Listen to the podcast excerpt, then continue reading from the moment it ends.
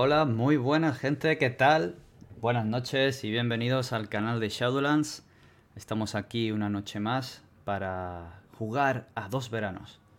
Antes de nada, eh, quisiera pediros que me dijerais si se nos escucha bien, si todo está correcto, eh, todo esto.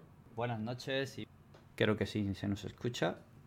Eh, y si no, pues por favor, no lo comentáis. Y lo cambiamos rápidamente.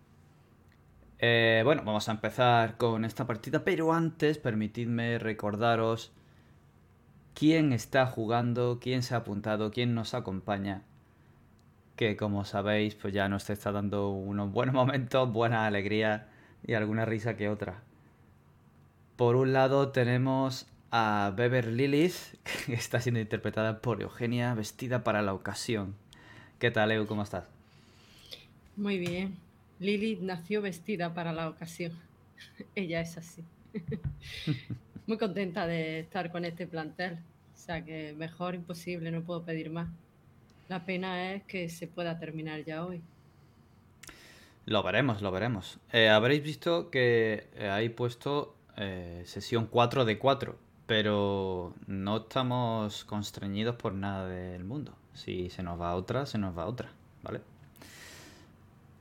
Eso es algo que se ha puesto ahí, pero no, no tenemos por qué cortar si no queréis. Si nos liamos o si sucede algo su- suficientemente terrible como para dejarlo para la siguiente sesión. Creo que Lilith me está diciendo que puede que se alargue una sesión. Yo no soy, ¿eh? Es Lilith. Ella es la divina, no yo. Puede ser. Ahí lo dejo. Voy marcando el Señor 1-1 y lo dejo ahí cuando haga falta. Aquí a tu lado en el overlay, en, la- el lienzo, tenemos a alguien que te mira desde la casa de enfrente, que te espera, que cuida a su perro, que cuida de su abuela, a la que tú le tienes gran interés, y es Sara. Rosa Himawari, ¿qué tal? ¿Cómo estás? Bien, ¿qué tal vosotros? Pues con ganitas de saber quién es la cabeza que se asomaba por la ventana y hasta qué punto Lily quiere la muerte, María quiere los pasteles y Mickey anda por el agua. Vamos a verlo. Vamos a verlo, Marina. Ya nos contarás, Elena. ¿Al final desarrollarás un problema de diabetes por pasteles o...? ¿Qué tal, Elena? ¿Quién sabe? Bien. Vamos, que si Lili dice que se puede ir ahí más, pues habrá más pasteles, está claro. El, el- el estómago para los postres, ya sabéis. Para los postres. Y normalmente quieres arrastrar a alguien.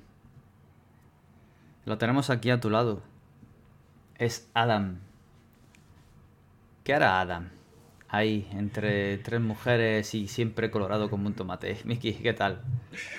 Pues buenas noches. Has definido la historia de la vida de Adam en su adolescencia por completo y me atrevería a decir que incluso en su adultez. Quizás lo uni- la única diferencia es que ha aprendido a, que, a no sonrojarse públicamente.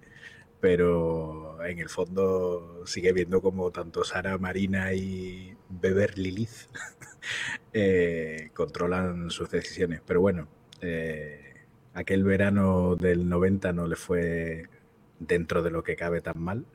Así que, ¿por qué no dejarse llevar de nuevo si está en tan buena compañía? Claro que sí. Es una buena excusa. Y bueno, hablando de excusas, esta partida es una buena excusa para recordaros que este juego, Dos Veranos, escrito por Com Martin, que me perdonará el autor que- porque no sé pronunciarlo en su idioma, está disponible ahora mismo en preventa en la página de Shadowlands, en shadowlands.es barra dos veranos. Allí podéis ver esta oferta que está a 16,95 si no recuerdo mal, con un regalito, una bolsa de canicas para que puedas contar tus tokens y si no los quieres contar con esa bolsa, pues tiene una bolsa de canicas con las que puedes jugar, ya sabes. Bola bonito, tute y yo de toda la vida. Luego después en tiendas saldrá un poquito más caro a 18,95 creo, o no, o 19,95. Ahí me vais a perdonar porque ya se me ha ido de la cabeza. Y lo tenéis disponible en la preventa hasta esta semana, hasta el día 21, si no recuerdo mal. Pero bueno, en la web tenéis todo. Ya veis, es un juego que se mueve entre dos líneas temporales. Podéis hacer una mini campaña de entre 6 y 8 sesiones. Podéis acortarla un poco, podéis alargarla más según como sea vuestro, vuestro gusto. Y en el libro podéis encontrar no solo toda la manera de hacer las relaciones, la sesión cero, mm, como digo, el mapa de relaciones, eh, construir el lugar, como pudisteis ver, sino también una serie de consejos de juego, de creación de la partida, de cómo gestionar las dos líneas temporales, la de adolescente y la de adultos, con consejos por parte del autor, consejos para eh, ideas de aventura, consejos de dirección y también consejos de juego para los jugadores. Y nada más. Vamos a lanzarnos de nuevo a Villaspejo a ver qué es lo que ocurre. Y vemos cómo la noche va cambiando. De ese manto negro azabache, solo roto por ese pequeño aura de la media luna que está creciendo y que intenta ensombrecer con su luz, comerse a las estrellas que son tan vívidas allí en este pueblo en Villaspejo, tanto como nunca habíais visto, en la ciudad no se ven igual. La contaminación lumínica, la polución, apantallan ese hermoso lienzo sobre el que han punteado la magnificencia del universo. La luna lo intenta pero no lo consigue.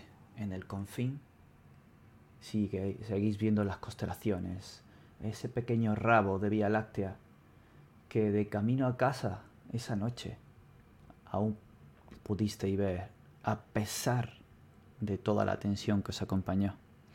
Sin embargo, después, a la mañana, llegó el astro rey, aquel que sí puede apantallar y cerrar por completo la iluminación nocturna. El sol aparece y un, un cielo completamente azul, profundo, sin nubes, se os muestra. Huele a bosque, huele a frescura. La brisa os trae el recuerdo de la tarde-noche anterior en el lago, el olor del barro que se seca en vuestras zapatillas, la tensión palpitante en vuestro pecho, esa huida, ese recuerdo mal grabado, ese disparo. La mañana no ha sido agradable.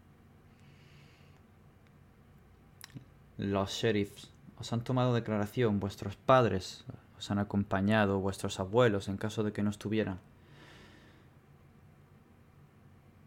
Un hombre fue detenido. Jack Kowalski, un ex militar el cual os cruzasteis en aquella cueva, en aquella aventura, ha sido detenido y probablemente sea juzgado. Vuestro testimonio seguramente será determinante, aunque las pruebas de balística no dejan ninguna duda. Pero ¿qué hacía ese hombre allí? ¿Por qué buscaba aquella caja?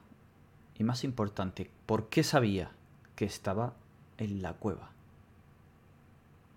En esa cueva embarrada, en esa cueva que rezumaba agua desde abajo, esa cueva donde aún sobrevivían las pinturas de los indígenas del lugar, esa cueva en la que un temblor y la presencia de ese hombre os hizo salir de allí corriendo.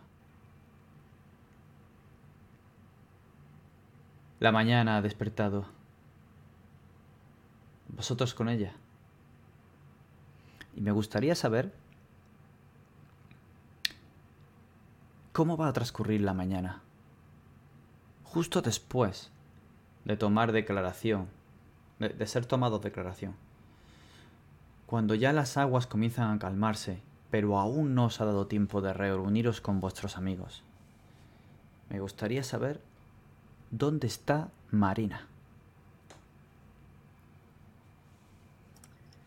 Marina está en casa porque no la van a dejar salir por lo menos hoy. Mi madre está muy preocupada por todo lo que ha ocurrido y nos ha pedido a mi hermana y a mí que nos quedáramos donde ella pudiera vernos.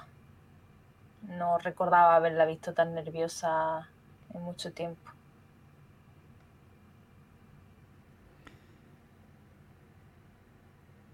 ¿Está tu madre sola? ¿O está también tu padre? Mi padre ha venido con nosotros. Entonces están ellos contigo, allí mirándote. ¿Qué está ocurriendo? ¿Están discutiendo entre ellos por lo que ha ocurrido? ¿O ambos están pendientes de ti, de cómo hayas encajado tú todo esto? La noche anterior sí lo escuché discutir sobre que tal vez deberían vigilarnos un poco más y que no nos metiéramos en tantos follones y sobre todo en la parte más alejada del pueblo, que es el lago. Pero ahora tienen ese silencio que me incomoda tal vez más que cuando discuten. Aunque no suelen hacerlo mucho. Entonces me, estoy sentada en el salón intentando entretenerme con algo, pero estoy incómoda. No, no paro de echarles miradas para ver qué pasa, cómo puedo arreglar esto. Y ves a tu padre abriendo una botella de agua, bebiendo abundantemente. Está bastante acalorado, bastante agitado, y notas que su garganta está enrojecida. Tu madre mira por la ventana, con los brazos cruzados delante de ella. Suspira y tu padre farfulla. No sabes exactamente qué es lo que dice, pero es algo así como... Tenías que tenía que haberse quedado conmigo. Lo dice justo en ese tono y en ese volumen que parece que siempre le lanza el guante a tu madre para que ella piense si quiere haberlo escuchado o no pero sí va a querer y se gira. Ya está bien. ¿Qué lugar van a estar mejor que aquí? ¿Quieres dejarlas en la ciudad? Tú estás trabajando todo el día. Al menos aquí están con los abuelos. ¿Qué me estás diciendo? ¿Soy una mala madre? Yo también trabajo. Eh, ¿No mm, os apetece un chocolate caliente? Ahora no, Marina. Mira, cielo. Yo no estoy diciendo que seas una mala madre.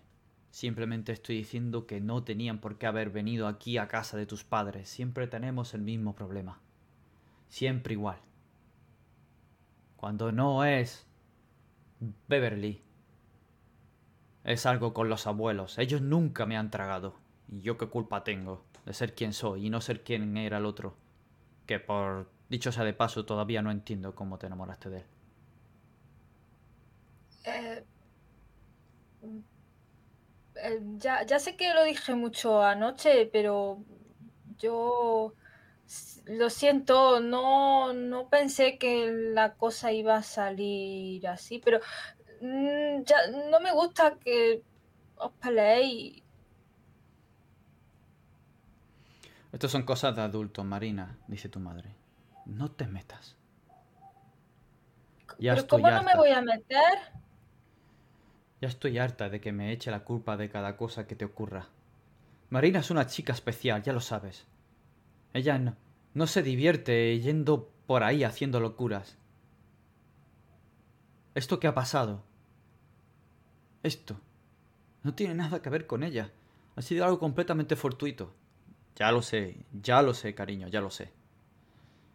Pero si se hubieran quedado en la ciudad, no hubiera pasado nada de esto. Es solo lo que digo. La ciudad.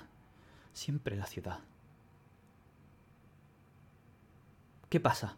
¿Son mis padres? ¿Soy yo? ¿Es mi pasado? ¿Es porque aquí conocí a mi ex? ¿Es porque aquí empecé a criar a Beverly? Maldita sea, olvídalo. Eso es agua pasada. Siempre me lo reprocharás, siempre. No eres un segundo plato. ¡Calla! No digas eso. Tenía que haberse quedado en la ciudad. Yo puedo criarla igual que cualquiera. Pero... Y se distancia y da un portazo y sale por la puerta de atrás. Y se queda en el patio, bebiendo. Es agua. Parece que lleva un tiempo Vale. evitando beber o cualquier otra cosa. Ese es mi padre, ¿no? Sí. Vale. Mm, Me quedo mirando a mi madre con la garganta un poco encogida porque no me gusta verlo así. Pero siento que tengo que salir a, ver a mi padre primero. Así que voy corriendo a la nevera, cojo un cartón de estos de chocolate, aunque esté frío, pero bueno, es verano, está rico. Y lo echo en una taza, la primero que pillo, y cojo una magdalena que haya por allí.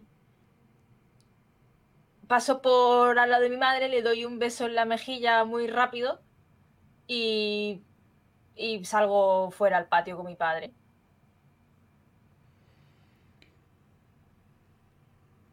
Y esas voces se calman, pero durante un tiempo resuenan probablemente como un martillo en la cabeza de Beverly. No es algo al que ella... No digo que no está acostumbrada, digo que lo odia. ¿Qué hace Beverly? ¿Aguanta en su habitación? O, o quizá... No. No. No aguanto en mi habitación. He aguantado ya bastantes discusiones que se parecen un poco a esta, aunque esta es un poquito más suave. Y aunque me hayan dicho que debemos de quedarnos en casa, mm, entre lo que pasamos ayer y que no tengo ganas de escuchar ese tipo de discusiones de si hubiéramos estado mejor en el pueblo o en la ciudad, ellos qué cojones sabrán, nunca nos preguntan qué es lo que queremos nosotros. Siempre el interés es el suyo y nuestra opinión no vale. Así que salgo por la ventana. Y me voy a casa de Águeda. Pero antes de eso, me he entretenido en el cuarto. Eh, supongo que por la frustración y la rabia, eh, tenía medio hacer un muñeco de vudú de nuestra querida amiga Kelly.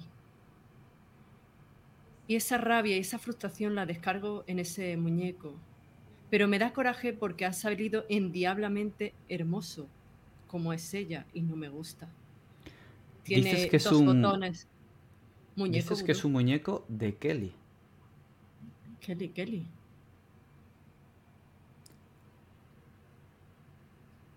¿Por La qué niña a es la que le arranqué los pelos del chicho. ¿Qué, es lo que hace? ¿Qué es lo que hace que sea un muñeco de Kelly? Cuéntanos. Pues es un muñeco de tela. Eh, le he puesto incluso las protuberancias femeninas típicas porque Kelly, por desgracia, es una chica que ha desarrollado demasiado pronto y se ha hecho demasiado pronto popular. Y le he puesto dos morcillones por labios, se lo he pintado bien rojos como ella va siempre al instituto y le he puesto dos botones azules. Y aún así se ve hermosa la puñetera. Guardo en una cajita los pelos de chichi que le arranqué y en otra los de la cabeza y les he puesto cada uno en su lugar correspondiente. Le he hecho como en el cuerpo, le he dibujado una especie de runas de maldición de un libro que le cogí prestado a la abuela Águeda. Bueno, prestado. Prestado entre comillas, no lo sabe, se lo devolveré ahora después. Y es una manera de maldecirla, que se, se le caiga el pelo de la cabeza, que se me encima, que le salgan granitos, que cuando quiera cantar con esa voz melodiosa le salgan gallos y todas esas cosas. No soy tan malvada, es simplemente crearle mala fama en el instituto. Merece más, pero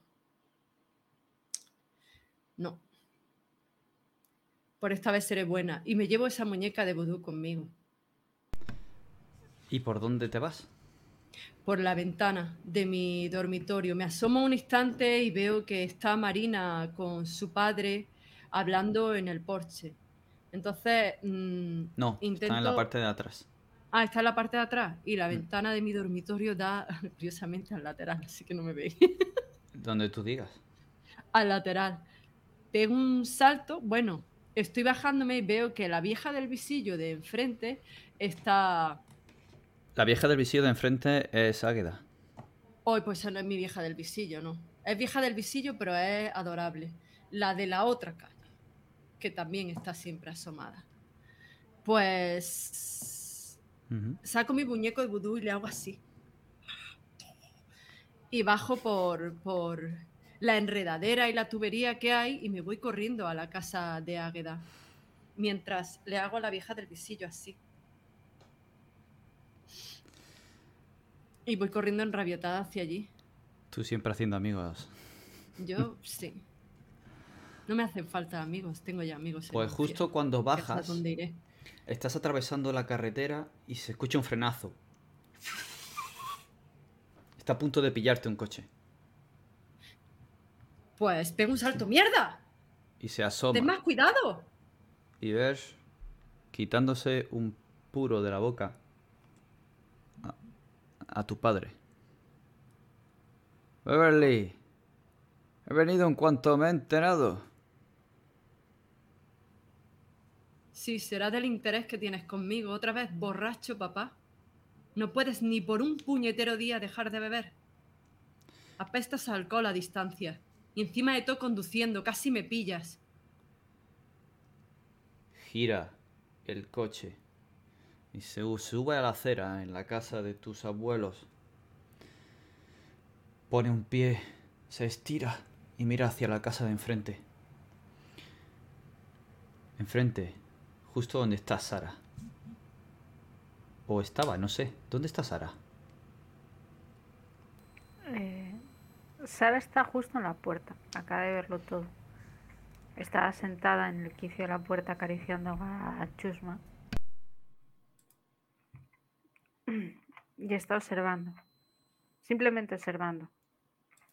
Quiere saber si debe ir a ayudar a su amiga o no. Entonces de momento está ahí quieta, esperando. Igual que el perro. Mi niña, ¿qué haces mirando ahí? Jaleos, abuela. Como siempre. Son tiempos revueltos. Mm. Siempre ocurre. Cuando el pasado se remueve, dice yéndose para la cocina. Mira hacia ella, mira hacia Lilith y sigo esperando a ver qué pasa. Eso sí, con la correa de chusma bien cogida, por si acaso. ¿Y dices que habéis encontrado esto en, en una cueva? La caja está ahí encima. Sí, abuela, estaba enterrado. Eh, casi debajo del mar, podría decirse. Pero, ¿eso es lo que más te interesa? ¿Y, ¿Y por qué lo estabais buscando? No lo estábamos buscando. Eh, como dices tú, no existen las casualidades. El objeto no se encontró. Sí, bueno, eso puede ser verdad. Se acerca de nuevo a ti y te ofrece un vaso de leche. Ella se ha echado otro. Pero ¿por qué siempre lo buscaba? Los Kowalski nunca ha sido de fiar. No, señora. No, mató a un hombre inocente sin razón y motivo. Las armas son asunto del diablo. Ya. Pero eso es lo que más me preocupa ahora. Ese hombre tendría familia. Sí, la alcaldesa. y mira la caja. La alcaldesa. Puede que haya llegado el momento.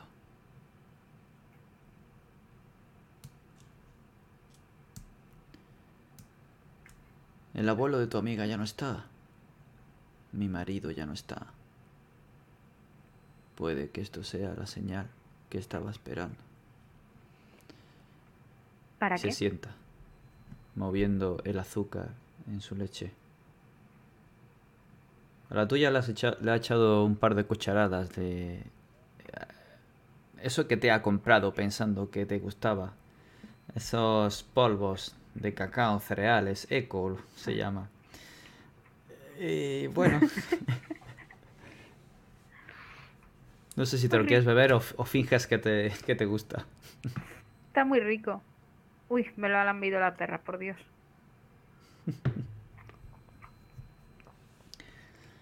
Se sienta, bebe, habla contigo pero no te mira. Tiene la vista clavada en la caja. Eh, yo en verdad tampoco la miro, sigo mirando para adelante. Observando muy bien la escena de adelante. Me alegro de que estéis bien. Es lo único que importa.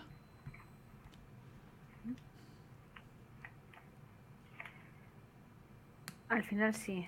Pero espero que me cuentes qué cojones tiene que ver la caja con la alcaldesa y con todo lo demás. Jovencita, Y no creo que tu madre estuviera contenta de que yo te dejara decir esas cosas. No era ninguna niña, desde luego. Willy.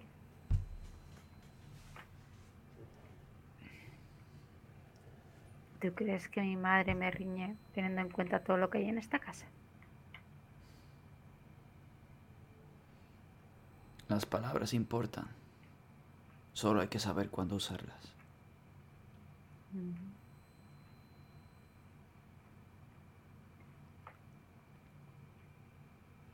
Se queda mirando el vaso, el contenido, perdida.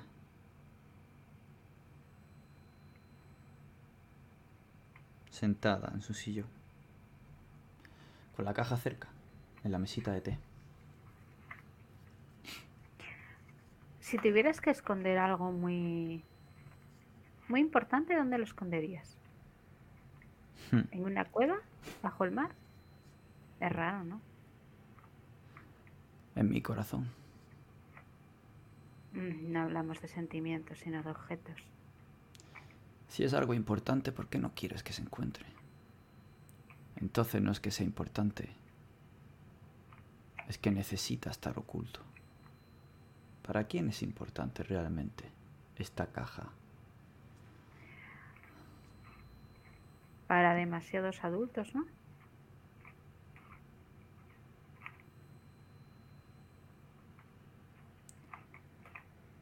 Es posible. Pero no sé. No sé. Ven, siéntate aquí. Y dime qué me quieres preguntar realmente. Curiosamente, es la misma pregunta que alguien le está haciendo a Adam. ¿Qué me quieres preguntar realmente? ¿Dónde estás, Adam? ¿A quién le estás hablando? Pues después de una agria discusión que también ha tenido lugar en, mi casa entre mis padres, eh, mi madre lógicamente preocupada por todo lo que había pasado y mi padre diciendo que bueno, que quizás no estaba mal que me espabilase un poco y dejase de jugar tanto a los videojuegos, que dentro de lo que cabe no había pasado nada. Así que He aprovechado, he salido de casa para hacer al- algún recado y me he acercado a ver a Zacarías. Hace varios días que no le visito y entre eso y lo que pasó anoche estoy bastante preocupado. Así que la pregunta que le lanzo es, ¿estás enfadado conmigo? Y os vemos en una cafetería Él iba de camino a la alcaldía a hablar con esa familia. Pero al aparecer tú de segundas después de haberte tomado declaración. No sabes por qué, pero decide subirte en el coche y llevarte a esa cafetería, esa que está de camino a la alcaldía. Esas colas cristaleras amplias, con el rótulo de neón, con el plato del día. Hay un montón de mesas, así, paralelas, saliendo de la pared, con esos bancos enfrentados, y la espalda de este banco es el espaldar y el comienzo del banco de la siguiente mesa. Y así se van escalonando unas a otras, y frente a ellas, al otro lado de la sala alargada, esa gran barra. Huele a café, huele a tortitas. Café ya demasiado pasado. Pero allí está él, de pie, sentado, en esa silla de barra, siempre en el mismo sitio, al fondo, en la esquina, entre la puerta de los servicios y la máquina tragaperras. Y allí estás tú, con él. Te ha invitado a que te pidas algo, no sé si lo has hecho. Y le haces esa pregunta.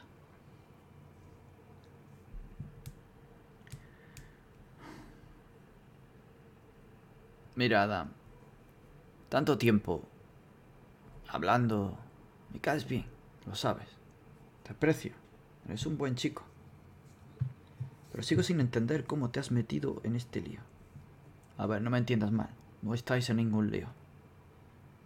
Pero, ¿qué hacéis en la cueva?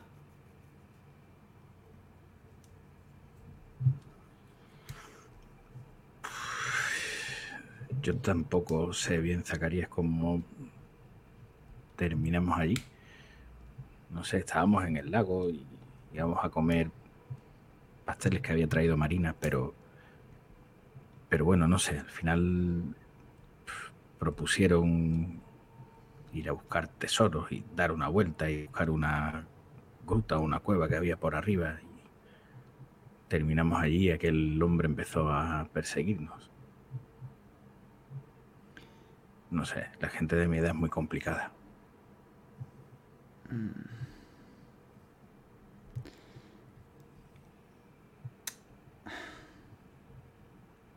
Es que me sorprende. ¿Cómo es posible?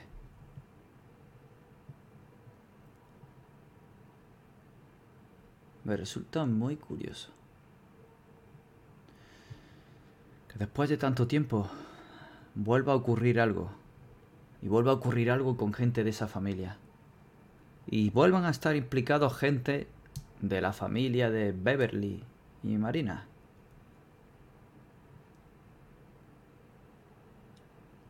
Y la de Sara. No entiendo.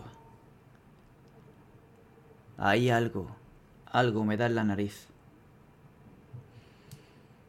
Fue un caso muy curioso. Y te lo cuento a ti, para que no salga de aquí. Imagino que querrás saber lo que te quiero contar. Sí, sí, sí. Sie- Siempre tus historias son las mejores, pero no, no podía imaginarme que, que la familia de, de Marina, de Beverly, de Sara, que había pasado algo relacionado con, con sus familias antes. No. Mm. Mira, te lo voy a contar si luego tú eres completamente sincero en algo. ¿Trato hecho? Vale, sí, trato hecho. Y Es algo- ve como le tiendo la mano. Es algo que pasó ayer por la noche. Iba lentamente a agarrártela. Mi mano tiembla medio segundo, pero se la estrecho. Te la coge. Está bien. Eres todo un hombre. Joder. Ah. Pues a ver.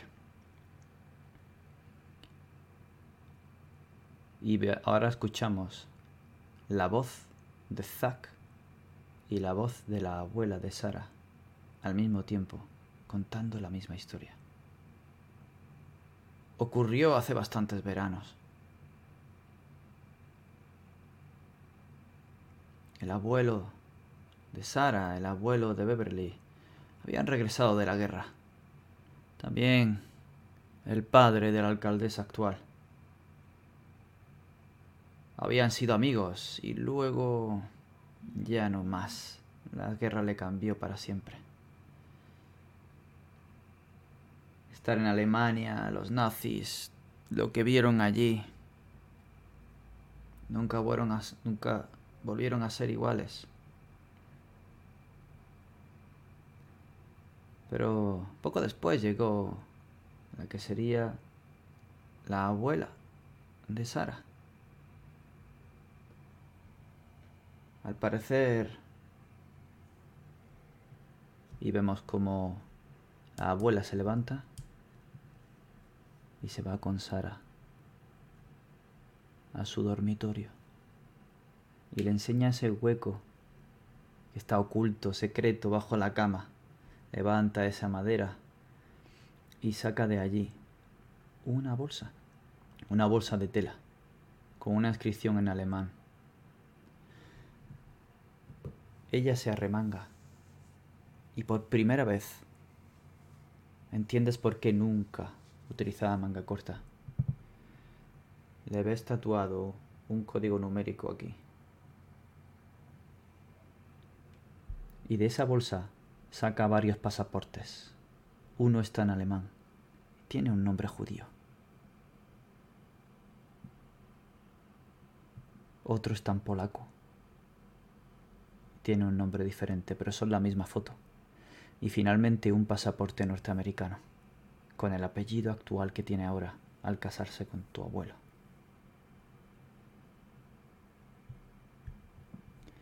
Esto fue lo que pasó, pequeña.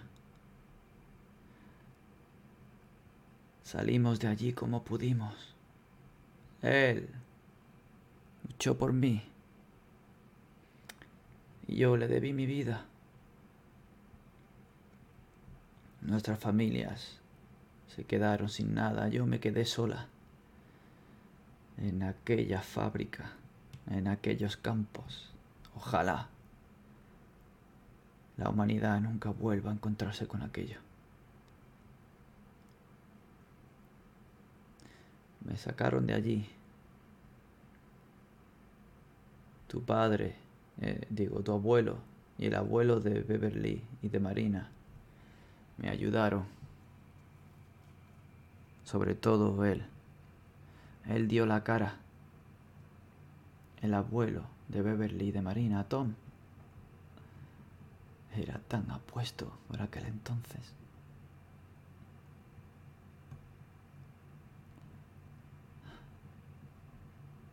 Pero fue tu abuelo el que sacrificó su puesto para traerme aquí, para esconderme en la bodega de ese avión, a mí y a otros muchos, acelerando todo el proceso, exiliándonos aquí, cuando todo se rompía y Alemania se partía en dos, cuando no podía regresar a mi casa en Polonia, porque los soviéticos ahora lo controlaban todo. Algunos de ellos no eran mucho mejores. Tenían el odio y la venganza dentro por lo que habían hecho los nazis al avanzar hasta allí. Ahora con el repliegue se estaban cobrando lo mismo. Y mientras nosotros, los olvidados de Dios, en aquella letrina que teníamos por vida, sobrevivimos solo tan pocos. Te enseño una foto. Esta era mi hermana.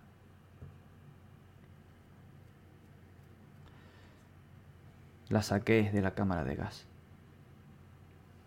Apenas era un despojo. Nunca llegaste a conocerla, pero me recuerdas mucho a ella. Aquel día, Adam, aquel día Tom y el padre de Jack y de la alcaldesa se enfrentaron. Luego llegó el, el abuelo de Sara. algo ocurrió. Sé que hubo disparos. Y fue al lado de esa cueva. Lo sé. Porque yo era ayudante del sheriff para aquel entonces. Y el sheriff y yo fuimos lo más rápido que pudimos. Aquellos hombres se estaban dando bien, ajustando unas cuentas que parecían salvadas. Al final, como pasa con estas cosas, no ocurrió nada. De hecho, agacharon la cabeza el abuelo de Beverly Marina y el abuelo de Sara, tus amigas, dijeron que todo había sido culpa suya y que se zanjaba. El otro con la barbilla. Pegan bien esos dos. Estaba bastante hinchada, pero se irguió, como si le debieran algo, como si fuera alguien. Siempre ha tenido muchos aires ese hombre. Pero él buscaba algo ahí. Él le reclamaba algo. Lo sé. El sheriff lo zanjó todo. Y hoy, uno de los hijos de ese hombre, Jack, vuelve a la cueva y os encuentra a vosotros. ¿Por qué? No lo entiendo. ¿Por una caja? ¿Una caja que solo tiene un papel doblado? No lo entiendo. Dime, Adam. ¿Lo único que había en esa caja era un papel? ¿O había algo más? No, solo. Solo había un papel. De hecho. Y ves cómo fijo mi mirada directamente en la tuya. De hecho, incluso yo no llegué ni a coger la caja. Y suerve el café y da un golpe en la mesa. ¿Estás seguro que no había nada más? Había el papel, es lo que, es lo que les contamos ayer. Por eso tampoco entendíamos, cuando ya vimos lo que había, tampoco entendíamos por qué ese hombre nos perseguía. Bueno, y aunque hubiese habido, yo qué sé, miles de dólares, parecía que nos iba a matar. De hecho, al final lo hizo.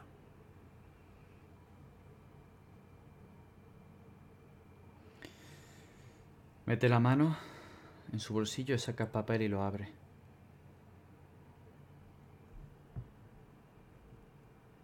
Y vemos cómo son las manos enervadas de la abuela de Sara las que abren el papel y se lo muestra a su nieta.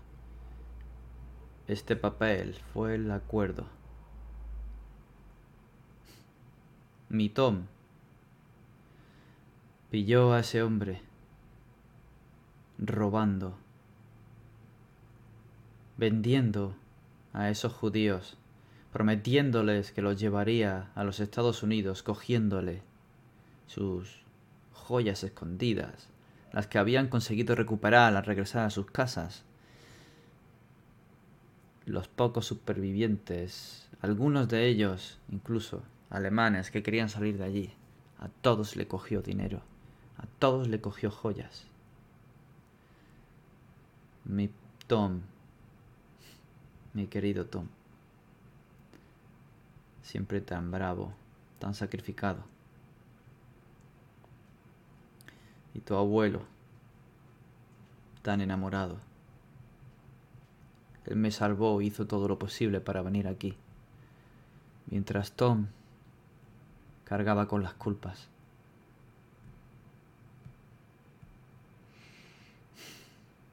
Tu abuelo siempre sospechó algo, pero creo que en el fondo no le importaba. Mientras yo siguiera con él.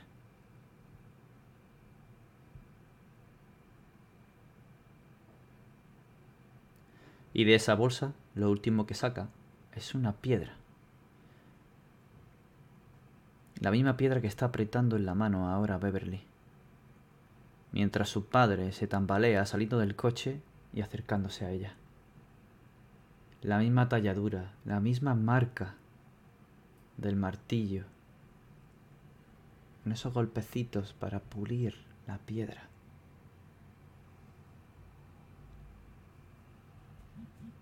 ¿A ti te parece normal que le llames a tu padre borracho? Retrocedo un paso porque aunque esté en actitud desafiante le tengo miedo. Es que eres un borracho. No te tienes ni en pie. ¡Zas! Te cruza la cara con la mano. El golpe no es muy duro. Porque no se aclara.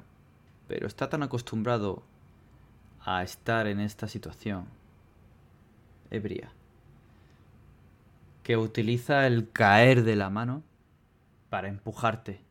Y más que un dolor fuerte por un golpe seco, es un empujón en tu cara que suena plas y te tira al suelo. No duele tanto, pero es como un golpe de agua que te empuja. Te establilla y se vuelve a levantar. He venido aquí porque me interesas. Tu madre no te enseña modales, es la misma zorra de siempre. Y tú eres igual que ella.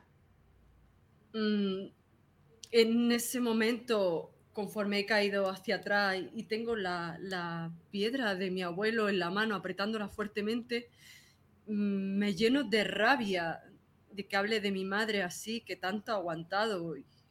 Yo puedo aguantar más, soy más fuerte que ella, pero estoy cansada y después de lo que pasó ayer y echo de menos a mi abuelo, que él sí que era un padre para mí, me levanto aprieto los dientes con rabia y me abalanzo contra él. No sé luchar, pero me da igual. Pego la cabeza contra su estómago para tirarlo hacia atrás. Él acoge el golpe como si no fuera otra pelea más tonta de bar. En su envergadura grande, a pesar de ser borracho, tú te ocultas en sus brazos. Y notas como cae parte de la ceniza del puro aquí en tu hombro. Cuando él te abraza con las dos manos mientras tú le empujas y comienzas a darle golpes. Estás hundida en su vientre cervecero. Huele a sudor. Te atrapa con sus dos manos. Eso es, dale un abrazo a tu padre. Y no seas tan desconsiderada. Ven aquí con tu padre.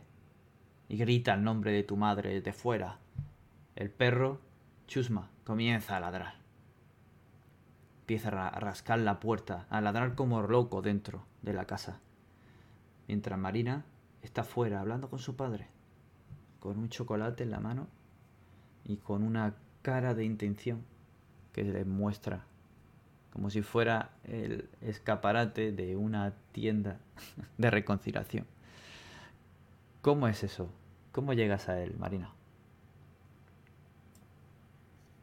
Mm, Para mí los dulces son el elixir, la medicina para todo y yo pienso que para el resto del mundo también, o sea que por eso voy con el chocolate y la magdalena. Em, eh, me pongo junto a él y poniéndole esos ojitos de que sabe que le pongo, se lo ofrezco. ¿No te apetece tomarte algo dulce? No, ahora no. No te mira. Ahora no. Ahora no. Y echará el Mm. vaso, da un sorbo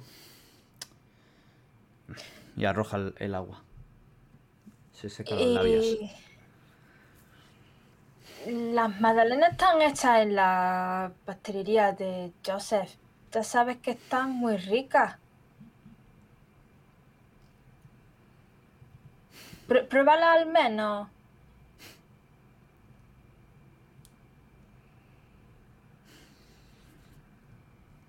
Está bien. Siento que tenga que haber, que tengas que ver estas discusiones, Marina, entre tu madre y yo. Yo entiendo que estáis preocupados. Nos metimos en un lío bastante gordo, aunque no quisiéramos, pero yo quiero que os llevéis bien, porque con Beverly pues, soy mi familia y entonces tenemos que llevarnos bien. Tu madre... Tu madre lo ha pasado mal. Y yo... Yo estoy pasando un mal momento y... Y esto no... Sabes, tu... Tu abuelo y tu abuela nunca me lo pusieron fácil. A mí no me gusta estar aquí. Ya, pero el pueblo tiene sus cosas buenas. Aparte de los dulces de Joseph, mm, yo sé que os gusta ir a la verbena a bailar. Mamá dice que cuando la saca a bailar se siente como una princesa. ¿Eso dice? ¿Y tú cómo lo sabes? ¿Por qué, por qué te crees que se pone esos zapatos rojos que solo se pone cuando va a la verbena contigo? No me había fijado. Rara vez miro los zapatos a nadie. Pues Joder. fíjate la próxima vez, verás cómo no te miento. Pero ¿y tú cómo sabes eso? De la verbena. Porque... mm, A ver, no se lo diga a mamá, pero... mm, Me entero de cosas. De cosas. Sí. Ya. Pues yo no te eduqué para que te enteraras de cosas. Ah, Es bueno a veces, porque te sirve para información y ya sabes, la información es poder. O eso he escuchado por ahí. Ay. Te acaricia la mejilla. Se siente un poco más cerca de ti. Y te coge un trocito. Y se lo come. Ah, que está buena. Sí, bueno. bueno. Mi sueño es ser pastelera también y Joseph me está enseñando. O sea que pronto haré magdalenas para ti. Háblame de ese Joseph. Eh, el señor que vive allí en la parte de abajo del pueblo. No, no ha ido nunca a su pastelería. Pero... Pero Adam, ¿estás seguro? ¿No hay nada más? Te clava la mirada. Incluso se inclina sin quererlo hacia ti un poquito, levemente. Aguanto esa mirada. No, pero... ¿Me estás diciendo... ¿Me estás diciendo, Zacarías, entonces que debería haber algo más en la caja? Mira, Adam, ¿Olvidamos algo? chico. Solo conozco tres cosas por las que esos hombres, tres hombres, dos hombres, se partieran la cara de esa manera. Dinero, mujeres y una rencilla muy antigua por tierras. Así que no son tierras, creo que no son mujeres. Solo queda el dinero.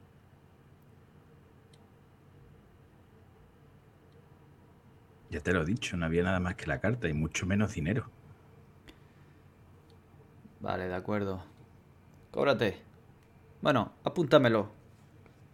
Luego vengo. Sí, claro, Zack.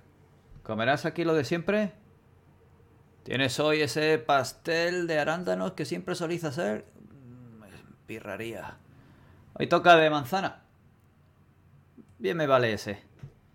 Bueno, Adam, ¿te llevo a alguna parte? No, no, no te preocupes, volveré a casa. Pero bueno, eh, ya sabes, si tienes algún recado que necesites que haga, puedes decírmelo. Me imagino que los próximos días serán mucho más tranquilos que los anteriores, o eso espero. Más tranquilos, dices. Sí, Justo cuando te estás despidiendo de él. Con esa idea de días tranquilos. Marina. Tu padre da un respingo. Deja caer el chocolate los pasteles. ¿Pero qué? Y va hacia la casa. Se ha escuchado gritar la voz ebria del padre de Beverly llamar a tu madre. Desde el otro lado, desde la calle. Sara, Me tú voy también corriendo lo al oído. teléfono. Chusma está Eh. ladrando. Tu abuela se levanta. En ese momento, viendo que mi padre está pegando voces. Perdón. Dame un segundo, que termine de decir lo que quería decir. Y tu abuela se levanta, Sara, y se va agarrándose para las paredes, porque se le habían dormido un poquito las piernas. Se va hacia la puerta. Ese maldito hombre, otra vez no. ¿Dónde está mi bastón? ¿Dónde Eh, está la escopeta de tu abuelo? Me adelanto corriendo. Cojo la, la escopeta de encima del armario y bajo la carrera y abro la puerta para que salga el perro. Dame. Te coge la escopeta. No, no se, no se la doy a ella. Ella quiere cogerla. No, no, la adelante. Bajé por las escaleras con ella. No, no, ella se ha ido a la puerta y justo antes de abrir te ha dicho mi escopeta. No se la doy. Ella va a forcejear contigo. ¿Quieres evitarlo? Eh, estábamos en la habitación arriba. En la Sí, parte. e- ella ah, ha no, salido. espera, que es una habitación, es una casa de planta Es baja. perdón, plana. perdón, perdón, Mm. perdón. Nah, pues se la doy, pero la adelanto corriendo. Si tú quieres quedártela, podemos ver si te zafas o no y te la quedas. No, no, se la doy, mientras que le doy la escopeta, la adelanto y salgo corriendo. Y abro la puerta a la perra. Vale. Y ahora sí, Beverly. Tu padre te sigue agarrando mientras grita la voz de tu madre. Y tú estás intentando irte de su lado cuando escucha abrirse la puerta. ¿Y qué haces tú aquí? Dice Lo tu madre mascando las palabras. Lo empujo, lo llevo hacia el coche. Arrastro, aunque sea mi padre, aunque esté, sea fuerte, está borracho. Lo arrastro hacia el coche, quiero evitar que haya ningún tipo de confrontamiento y le digo, me voy a ir contigo, papá. Pero deja a mamá en paz. Pues hay que hacer un conflicto. El nivel de desafío es 1 más 1 porque es más grande y fuerte que tú. Más 1 porque te conoce y es un marrollero peleando. Pero no te voy a dar el siguiente en dificultad porque está borracho. Así que son tres de dificultad. Dime, ¿qué tienes tú? Yo tengo lo de hermana mayor, que sería como mm, tengo ese carácter protector, no solo hacia Marina, sino también hacia mi madre, sé lo que ha sufrido ella frente a mi padre y todo lo que le pueda evitar, más la situación de ayer, que fue de bastante miedo, bastante confrontación, hubo un disparo, no quiero que se suceda eso ahora, ah, que suceda eso ahora. Y conozco a la abuela de Sara y sé que hay una escopeta en la casa. Así que eso mm, me urge más para arrastrar a mi padre hacia el coche. Pero de tus rasgos, todo lo que acaba de ocurrir no es un rasgo. Hermana mayor sería De ahí, lo único que te podría comprar es el coraje de, de protección. Aunque en este caso tú lo sacas solo para tu hermana, y por eso eres hermana mayor.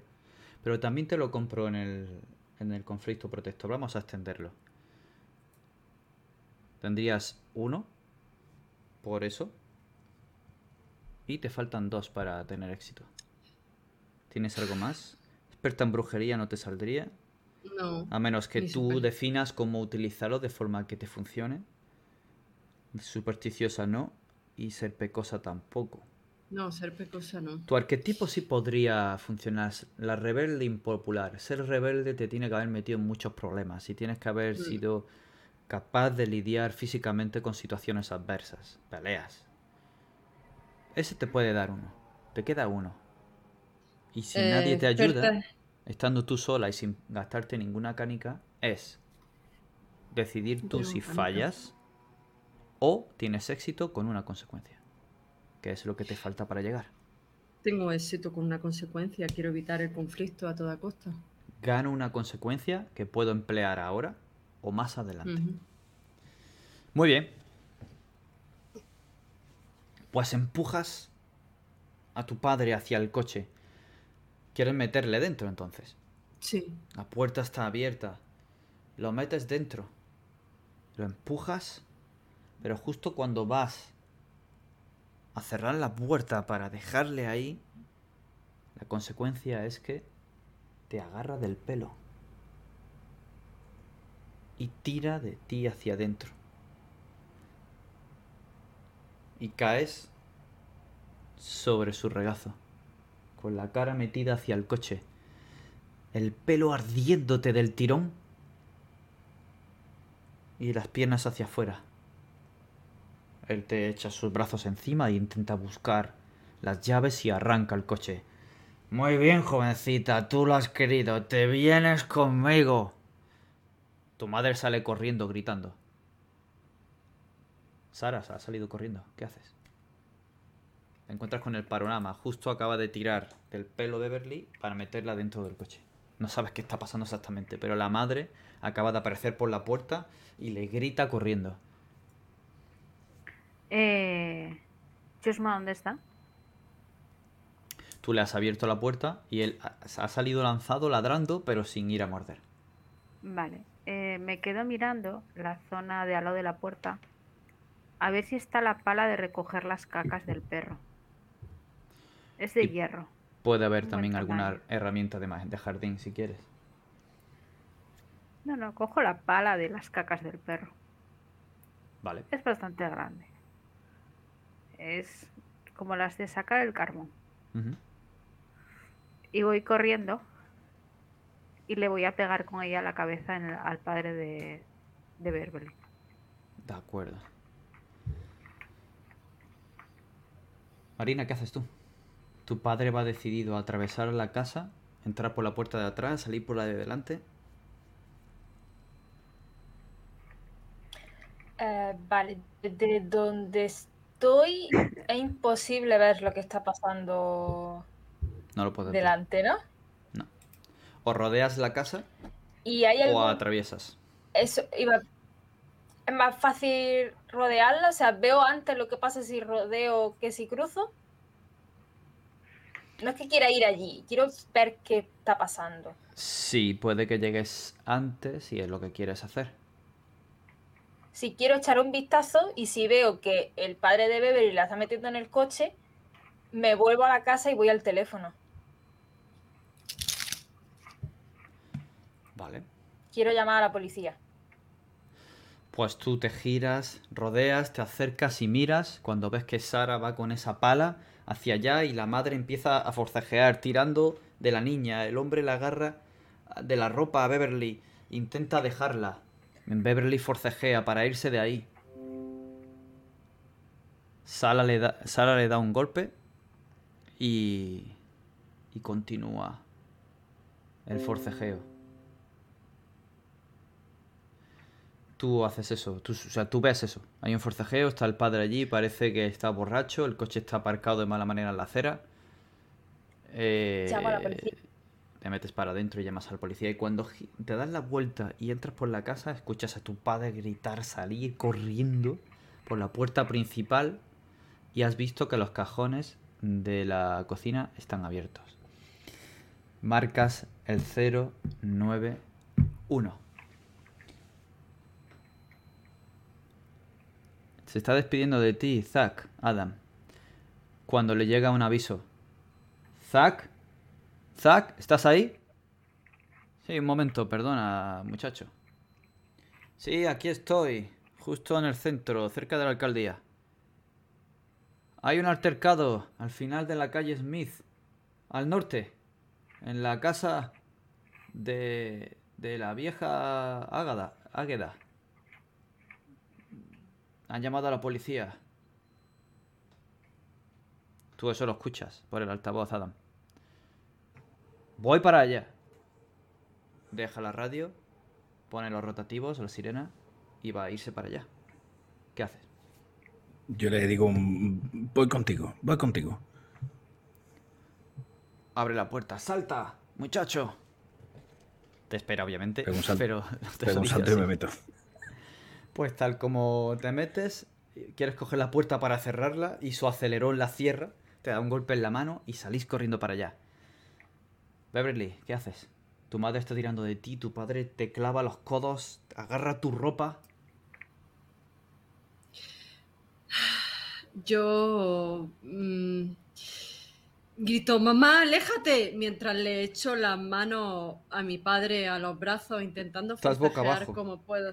Bueno, pues intento levantarme, intento levantarme y, y- y hundir el codo en, en la barriga de, de mi padre. Mamá, aléjate. Y en ese momento sientes un golpe en el cuerpo de tu padre. ¡Pam! Golpe de palanca, ladridos de perro. Están justo al lado de la puerta. La voz de un hombre que grita mientras tú intentas levantarte y pegar a tu padre. El coche está ya arrancando. Cuando tira, te deja salir, caes hacia atrás. Sara también, tu madre, todos salís del coche de golpe. El hombre te ha soltado. Pero lo ha hecho para echar mano a la guantera. Y dar un paso afuera mientras os estáis levantando y asoma un Smith Wesson. Y apunta hacia vosotras. ¡Se Papá. acabó ya! Papá, papá. Faltarme papá, al favor, respeto, papá, maldita papá, sea. Papá, escúchame. Escúchame, Martillea el papá, no quieres hacerlo. ¿Y tú qué vas a hacer, maricón de mierda? Y el Papá. padre de Marina está con un cuchillo de cocina, mirándole así, eh, midiendo la en el distancia. suelo. Estamos en el suelo tiradas. eh, o ya os habéis empezado a levantar, o estáis de rodillas o ya os habéis puesto de pie. Le doy un cabezazo en los huevos. Soy bajita. ¿Te vas a arriesgar? Sí. De acuerdo. Además, bien dado. Pues él, pues, la dificultad sería de este conflicto sería uno, porque además es determinante, dependiendo de si le das o no, o de si él te da a ti y te causa alguna consecuencia grave, podría variar la acción.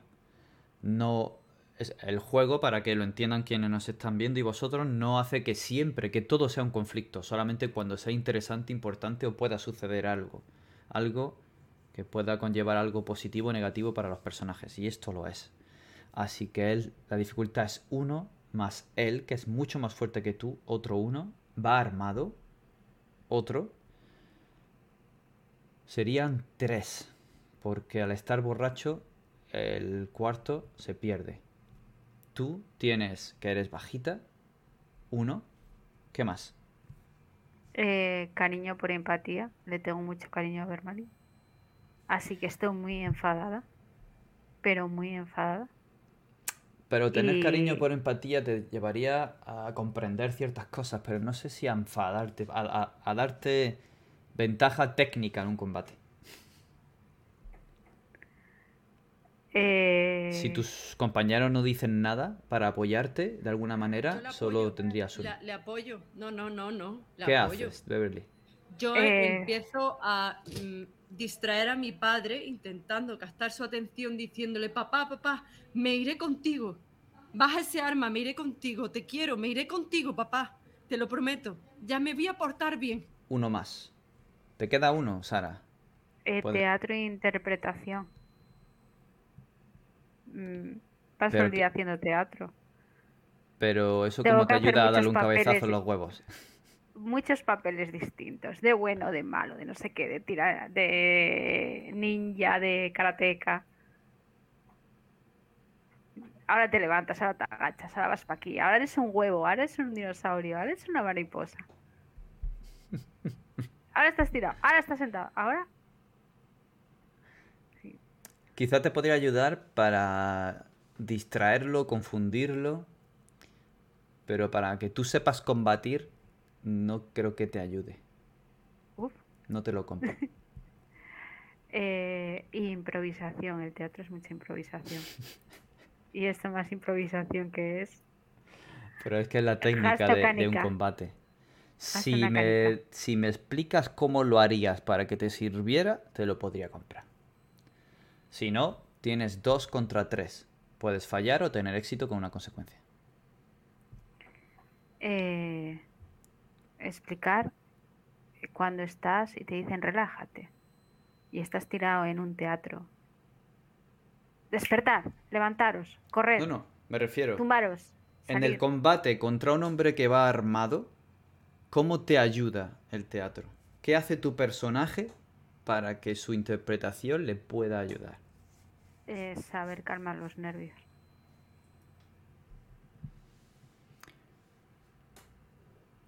Vale, pero tú puedes tener los nervios calmados. Pero ¿qué hace tu personaje? ¿Cómo emplea ese teatro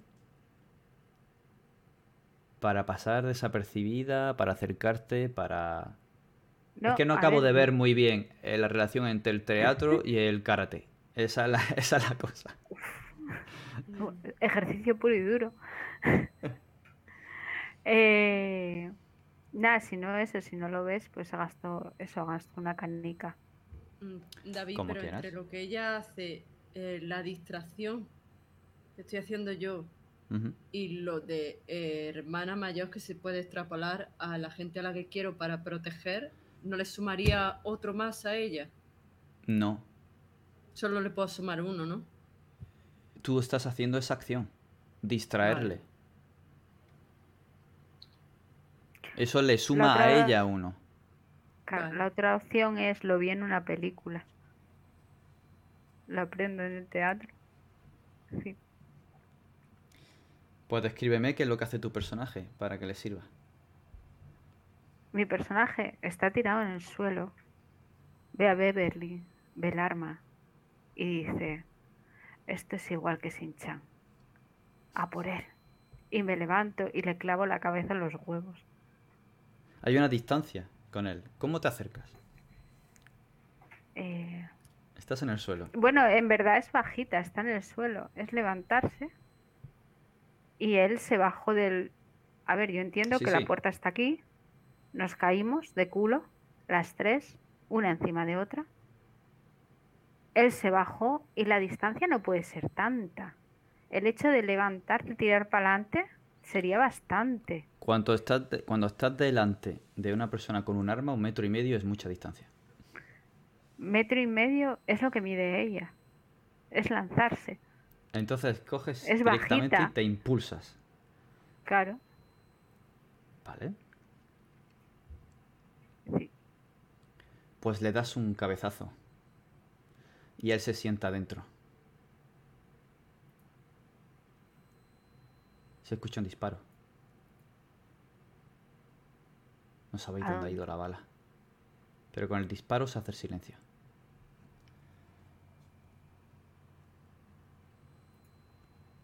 Marina, estás llamando a la policía. Justo cuelgas y te vas a asomar a la ventana. Y se escucha un disparo. Todas se encogen. Beverly estaba levantando las manos, intentando llamar la atención a su padre. Tu padre, con un cuchillo, la mano que empuña el arma, la pistola, sale, se mueve rápido. La bala vuela. No la ves. Sara está tan cerca. Cae hacia atrás. Aguanta la respiración.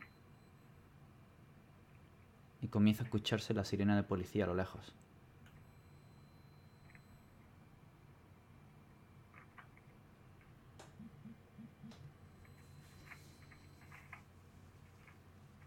Beverly, a ti no te ha dado. ¿Qué haces? Eh, asustada, em- empiezo a tocar a Sara, que es la que estaba haciendo de muro. Te olvidas de tu Sara. madre que estaba a tu lado Estaba y de detrás tu mía. padrastro y te vas a mirar a Sara, a cogerla. ¿Te la llevas de allí? El hombre está la sentado, del coche. dolorido, apoyado de lado pero con el arma todavía en la mano. Dime que estás bien, Sara, dime que estás bien. Empiezo Sí. a tocarte. No tengo Sara nada. Está bien también. Mamá, papá, ¿estáis bien? Y cuando te giras, No. Ves a tu madre caída en el suelo, mirando hacia adelante.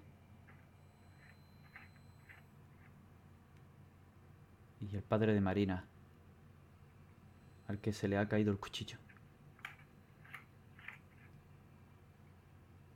Chusma ladra. Ladra a punto de lanzarse. Pero no lo hará. No ladra porque nadie se lo dice. Le han enseñado así. ¿Cómo están? Por Dios, dilo ya. Tu padre se recompone y Beverly sale de allí. El padre de Marina se echa la mano al brazo. Asustado, solo tiene un rasguño. No hay ninguna consecuencia grave, gracias a Sara. Pero el hombre, desde dentro, se medio incorpora. Malditos. Debía haber Me hecho esto mucho tiempo. Un puñetazo en toda la cara. Pero justo cuando te levantas para dar un puñetazo, le ves en la cara esa mirada. La misma mirada que la última vez que mandó tu madre al hospital. ¿Te vas a arriesgar? Le doy un ahora puñetazo tiene en un la arma. Me da igual, le doy un puñetazo en la cara.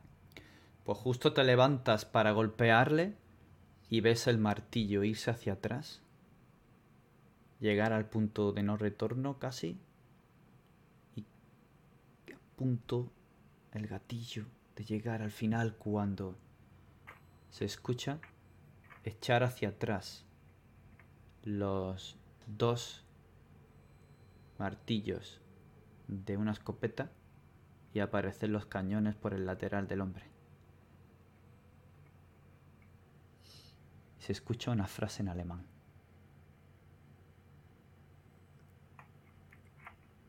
Veis a Ágata, Águeda, con la cara desencajada de odio, como si no estuviera viendo a tu padre Beverly, como si no estuviera allí Sara.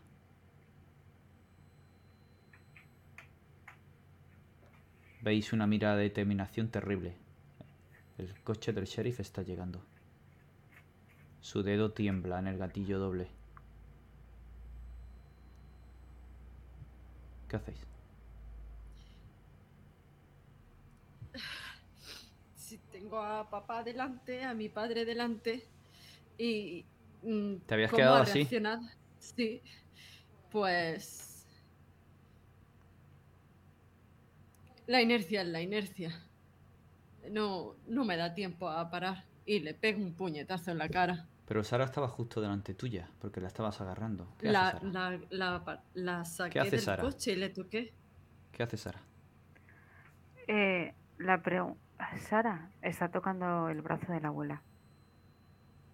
Y el del padre de Beverly también, los dos. Simplemente así. Y Marina. En algún momento he salido a la calle, pero me he petrificado al ver cómo se ha quedado la escena y estoy no, no me he dado cuenta, solo porque veo la, la escena borrosa, pero me, me he quedado petrificada, no sé qué hacer. Después de haber escuchado el disparo me ha asustado mucho y ahora que veo que la abuela también está allí, es que no, no me atrevo a moverme, pero es- estoy sollozando quieta en el sitio. El coche se detiene con un frenazo. ¡Maldita sea! Zack sale corriendo a la carrera. ¿Qué haces tú, Adam? A, a duras penas solo sale un- una frase de, de mi boca mientras me quedo en el coche que es mierda. Esta no era la idea de días tranquilos que tenía en mi cabeza.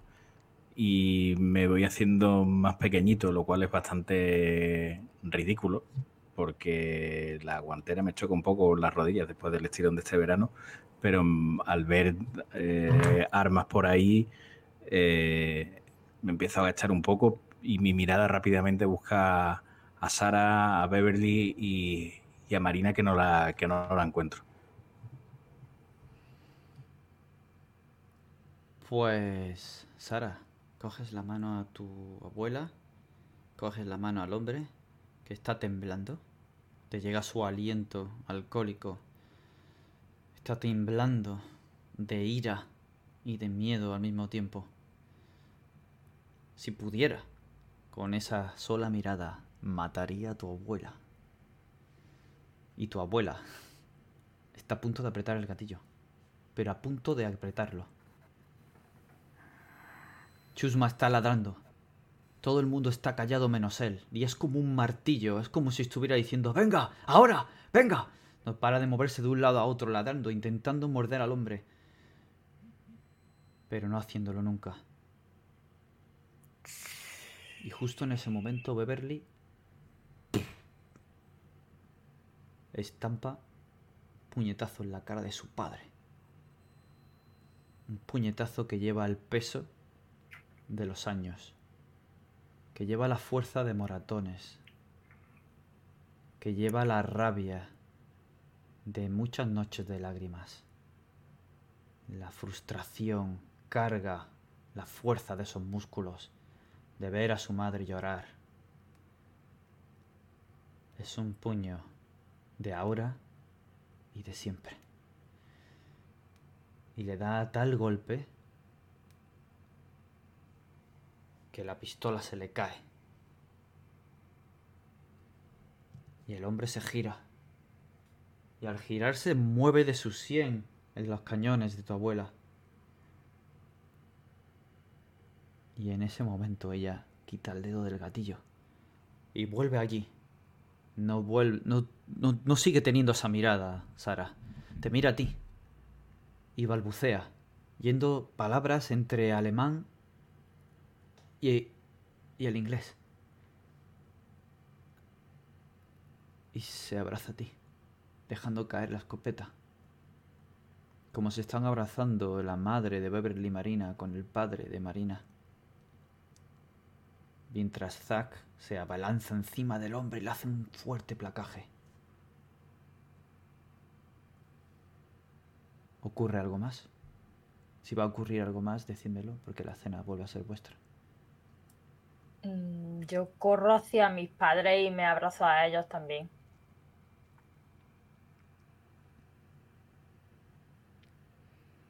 Os fundís. En un triple abrazo. Tu padre echa la mano hacia arriba y te acaricia la nuca. Y junta su mejilla, y queriendo besar a tu madre y encontrándote a ti y luego a ella. Mientras veis cómo el policía se le echa encima con las rodillas y le pone los grilletes a la espalda. Padre de Beverly, el borracho, y grita de ira, haciéndose el valiente. ¡Déjame! ¡Malditos! ¡Malditos! ¡Eres una puta! Tú siempre lo has sido y tu hija también.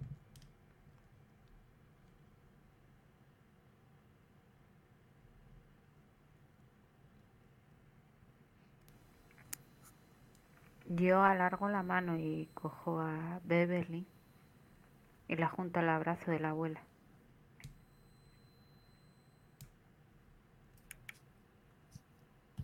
Yo me dejo abrazar, pero estoy ahora un poco en shock y no correspondo tanto.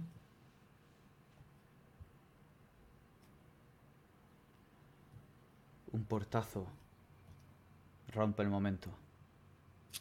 Zack ha echado adentro a ese hombre. Chasquea. Joder. Vaya semana. Vaya semana. ¿Están todos bien?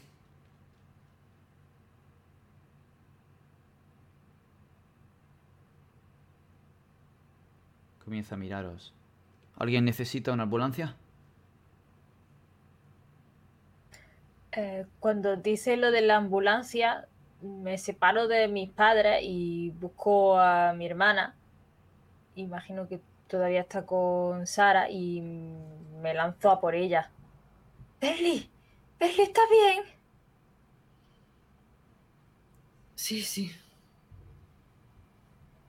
Estoy bien. Estoy un poco acostumbrada a esto. No te preocupes, Marina. Dejo que me abraces, pero estoy un poco como... eh, es raro para mí dar abrazos. Es como... Le cojo la cara y le pongo así una cara un poco tonta. ¿De verdad que estás bien?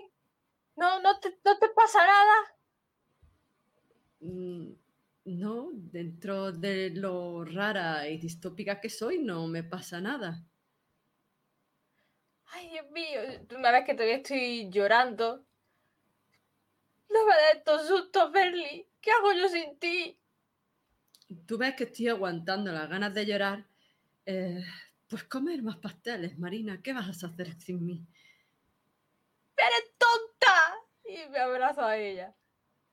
Mm, dejo que me abrace y, y, y al principio es un poco rígido y, y al final es como así se abraza. Vale.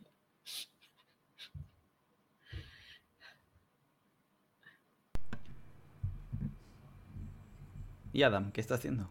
¿Se queda en el coche, ha bajado? Adán es una auténtica estatua. Porque el padre de Beverly está atrás. Zack no se ha dado cuenta que yo me había quedado en el coche. Quiero creer. Y lo que se puede ver es un primerísimo plano de su manaza derecha, como con el índice trata de abrir la maneta. En su mente él lo ve claro, si no se mueve no le ven, ¿no? Aunque ese hombre no para de gritar detrás.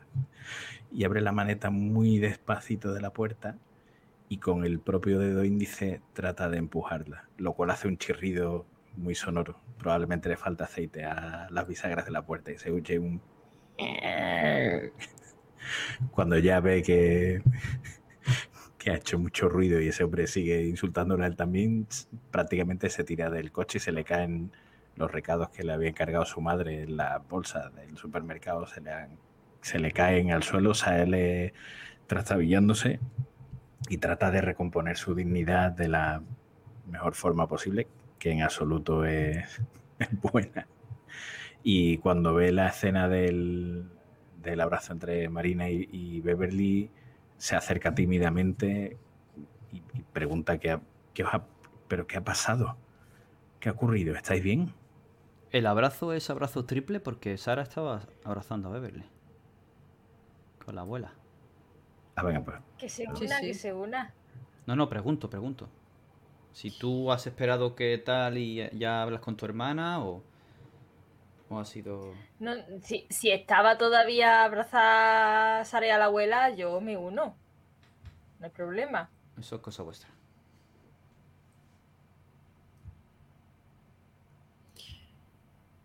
Vale. Adam se une también. Si me admitís, sí, yo me voy acercando con pasito muy lento, eh, con una bolsa de la que por el fondo se le van cayendo latas de tomate, doy otro pasito y se le cae una bolsita de garbanzo. Conforme me voy acercando a vosotras se van cayendo cosas de la bolsa, pero yo parece que no me doy cuenta. Tú no sabes, hay tantos brazos abrazando y tú ves que yo estoy un poco así, como, vale, sienta bien abrazo, pero no estoy acostumbrada a eso. Que notas que hay una mano que tira de tu camiseta, pero tú estás tan pegado al resto que no notas que es mi mano, que te envuelve a ti también y, te aprieta más fuerte que, que al resto. Pues me- me dejo llevar y, y os abrazo. Y susurrando digo, creo, creo que tenemos que cambiar de planes. Jugar a videojuegos tal vez no esté tan mal. O preparar pasteles con Joseph, ¿no, Marina? ¡Los pasteles son la salvación!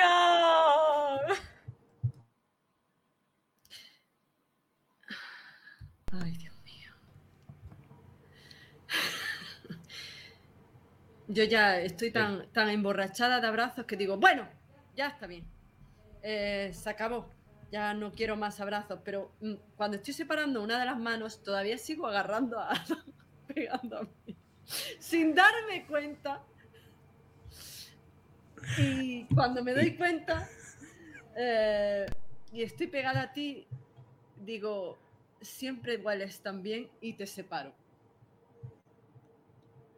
Y Yo, yo me, me había, me había quedado, y además todo lo alto que soy, encorvadito, o sea, casi apoyado en, en tu hombro conforme se han ido, has ido separando a Marina y, y Sara. Y cuando me dices eso, de nuevo es como colores se instalan en mis mejillas.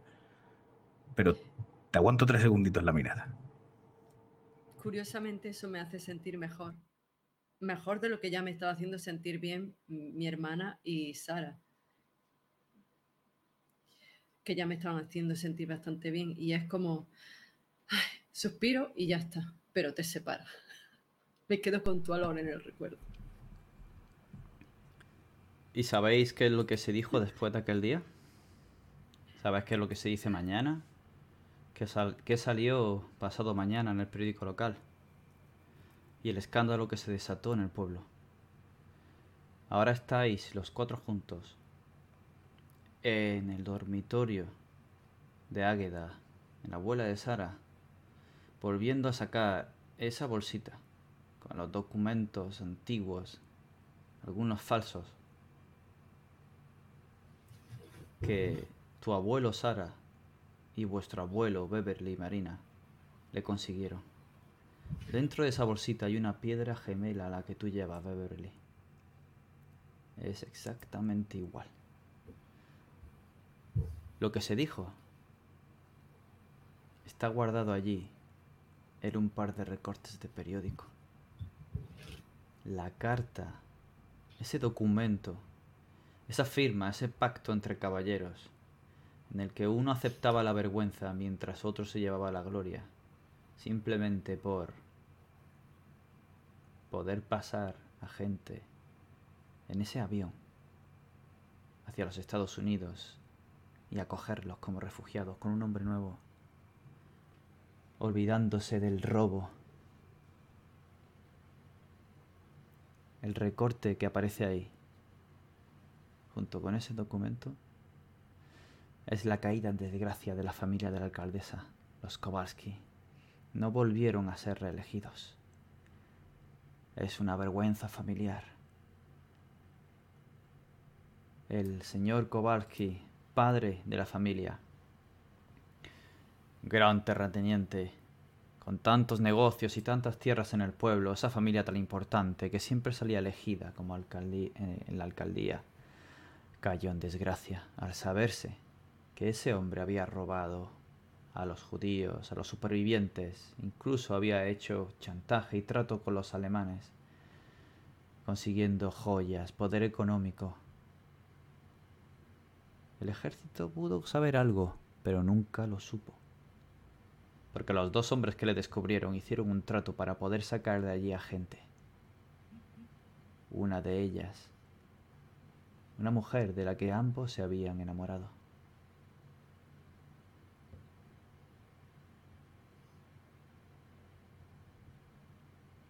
Tu abuela, Sara.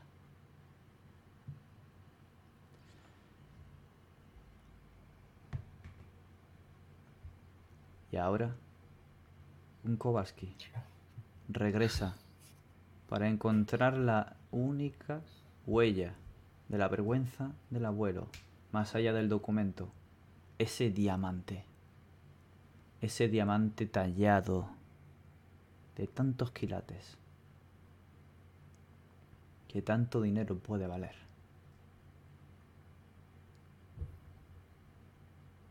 ¿Quién es quien lo está buscando? ¿Qué está ocurriendo aquí? De nuevo. Y estáis allí, como adultos, con una canica más cada uno, juntos, esa mañana, con el olor a café aún invadiendo la casa, intentando unir las piezas que recordáis de aquel día. La confesión de la abuela de Sara, el escándalo que se desató después en esos recortes de periódico, el documento que aún queda, pero el diamante, el diamante no está.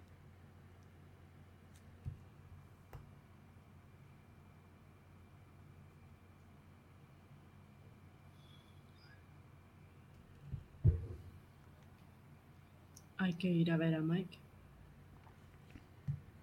¿Recordáis los bastonazos de Zack hacia Adam, intentando hacerle daño, pensando que era otra persona que se había pasado por casa? Nathan. Mike puede que se parezca mucho a Nathan. El abuelo de Mike.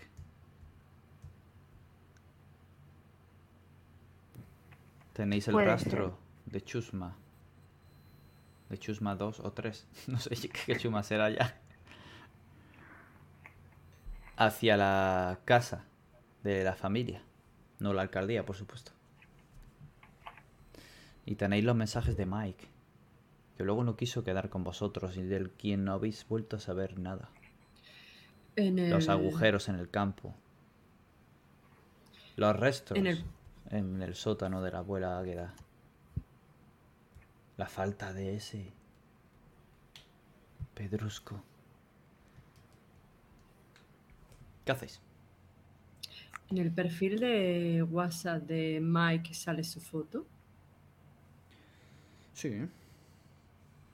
Se parece a Nathan. Mm, No tanto. Si Pero intentas buscarle un aire. ¿A qué te refieres? ¿Altura? Altura, complexión. Supongo que los rasgos tendrán un A ver. aire, no va a ser exactamente igual. Si en una foto de perfil de WhatsApp no se puede ver mucho No, más. en su, en su foto de perfil no tiene la foto de la policía de frente, de lado y con las medidas. Entonces Lo solo puedes, solo puedes estimar su corpulencia, su altura, no. Vale. No parece, No, pues si no tiene- parece que sea bajo, pero no es excepcionalmente Sí. alto. Perfil de Facebook. Si tiene el mismo color de pelo, por ejemplo, o el mismo color de ojos, puede ser que eso confundiera Y que si lleva viviendo aquí mucho a este tiempo hombre. y no se ha ido del pueblo, pues probablemente lo relacione con él. Indudablemente. ¿Y si alguien hubiera utilizado las cuentas de Mike para mandarte el mensaje? Entonces ese alguien sabría todo lo que ha pasado con la familia, con lo cual tiene que ser alguien de la familia Kowalski también. Puede ser la hermana. Da Que igual, sigue siendo una Kowalski, pero hay huellas Esas guayas no son de grandes, mujer. no son de mujer. Le hiciste cosas muy raras, a lo mejor ahora eres un monstruo mutante. Por desgracia no suelen convertirse A en lo mejor culturista Puede ahora. haber engordado, puede haber, pero el pie no le va a aumentar de tamaño. Siempre ha tenido un pie de mujer, pequeño. A lo que voy es que hay más de un Kowalski.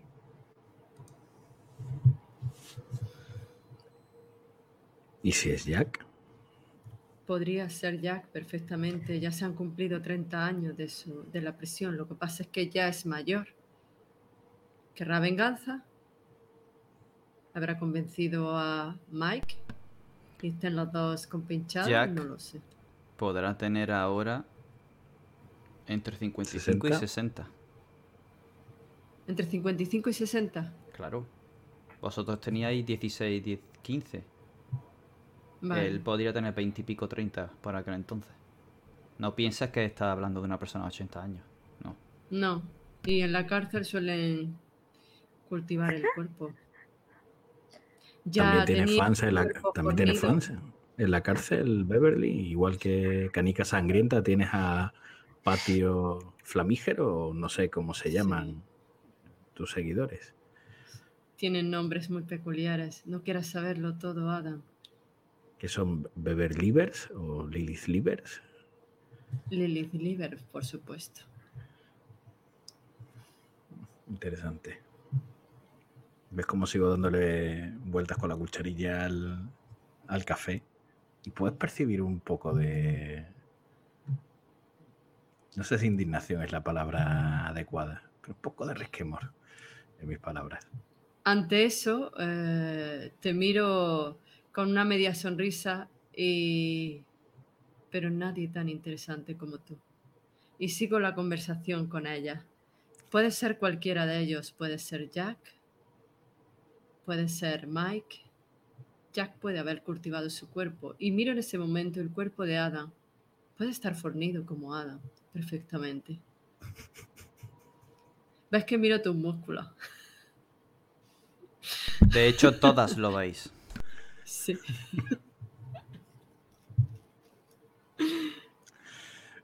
Yo que estoy mirando la taza del café, me noto muy observado, levanto una ceja. ¿Me he perdido algo? Y digo, ven Adam, ven. ¿Qué te pasa? Me acerco. Eh, miro tu estatura. Digo, Mike era alto, no tan alto como Adam, y en ese momento rozo tus bíceps. Eh, A lo mejor no sé si deberíamos llega a irnos, ser- Sara. Deja que analice, por favor. Tú eres la de los pasteles. Déjame a mí analizar este caso. Pero tú céntrate en lo importante, hermanita. Me estoy Olvídate centrando en lo importante. Lo que pasa es que tú no eres capaz de verlo. Ajá. Déjame que termine. Sara sabe por dónde voy, ¿verdad, Sara? Sí, lo sabes, porque tú eres la investigadora. Vuelvo a rozar el brazo de Adams y, y te lo aprieto. Estás fuerte. Puede que Mike no esté tan fuerte como, como Adam, pero... Y me fijo en tus pies. ¿Qué pies calza? Un 43. Esa bota podría ser perfectamente un 43. Descartamos a Kelly, por supuesto. La bota que vimos en el sótano de la casa de la abuela Águeda no era de una mujer. Bueno, Ada, Adán, eres tú el asesino. No, no, no iba por ahí encaminado, Sara. Te- Aunque tendría un aire A ver, interesante. ¿Dónde está mi rastrillo? ¿Sabes, ¿Sabes una cosa, Sara?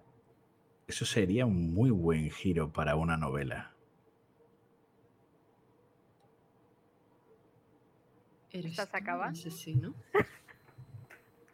Te miro con media sonrisa. ¿En serio crees que yo sería capaz de reuniros aquí y tramar un plan de ese tipo para quedarme con el diamante? Para un libro sería maravilloso, sería un giro, como tú dices, redondo, pero no. No, no te veo haciendo eso. Pero apúntalo, apúntalo. Sí, sí, tomaré nota. Eh, acuérdate de Lilith en tu libro, por favor. Y por supuesto Sara y Marina, pero sobre todo Lilith. Bueno, y a lo que vamos, ¿qué vamos a hacer con Mike? ¿Y no Eso se os ha ocurrido que puede que no sea ni Jack ni Mike? ¿Y si es alguien que ha venido después, ha descubierto todo lo que ocurrió, noticias, cotilleo, ha podido encontrar algo que tengan los Kowalski, algo que que, se dijera, aloje. que dijera que existe ese diamante y ha querido investigar, nos ha traído aquí utilizando el nombre de Mike y quería saber más. Y se aloja en la casa de los Kowalski. El perro nos ha conducido Eso directamente allí. Eh, Mike puede haber tenido un hijo, Jack pudo tener hijos. Sigue siendo un Kowalski entonces. Sí, pero no es nadie que nosotros conozcamos, lo que quiero decir. Da igual, pero todo conduce a la casa de los Kowalski. Estamos Sí. haciendo especulaciones, no sabemos si es Jack, si es Mike. Y si Pero es por un eso hijo digo- de Mike, sería muy joven. Es fácil de saber, lo sabéis, ¿verdad? Veintipoco me parece suficiente para calzar ya un 43. Eh, ¿Sabes dónde tenemos que ir? Mike era el pequeño. Era menor que nosotros. ¿Veintipoco? ¿Cuánto te crees que tiene Mike? Han pasado 30 años, dan tiempo a criar a un hijo, ¿eh?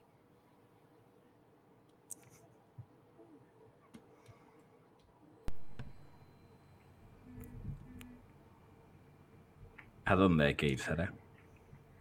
A la cueva donde encontramos la caja. Si está hecha pozos, está rebuscada, es alguien que no es de, vamos a decir, el preso. Él sabe que la caja no estaba ahí, él sabe qué tal. Alguien que esté buscando en la historia irá al primer sitio donde se encontró el tesoro. Buscará Pero más, cosas enterradas. Alguien sabía que lo eran en el enterramos bosque, en el ¿no? bosque. Nosotros lo enterramos en el bosque y en el bosque, sí, sí, lo enterramos en el bosque. Por eso hay agujeros en el bosque. Ya. ¿Y hay agujeros en la cueva donde encontramos la caja? Creo que en el mail solo ponía. En, en las noticias, en, el, en, en el- las noticias, en el noticiario ponía en el bosque. No entendéis. ¿Queréis ir Si a la cueva a comprobarlo? Si hay agujeros en la cueva, es que tiene que ser alguien que sepa la historia de antes. ¿Cómo sabían que la caja estaba escondida en el bosque? Porque sabían ¿Quién nos vio, quién nos vio esconderla? Si es alguien que no es- nos vio esconderla y no sabe dónde la escondimos, es alguien nuevo, ir a buscar dónde se encontró la caja, no donde la escondimos. Y se encontró en la cueva. No sé si en el periódico se llegó a decir algo de la caja, ¿eh? No ¿De se la dijo cueva, nada. No. Y de la caja tampoco, pero bueno, que no esté esa información en esa noticia en concreto no quiere decir que no se pueda encontrar por otro lado. Que todo el pueblo lo supiera cuando mataron al otro. Lo que pregunto es, ¿queréis ir a la cueva a comprobarlo o queréis ir a otro lado? Es lo que plantea Sara.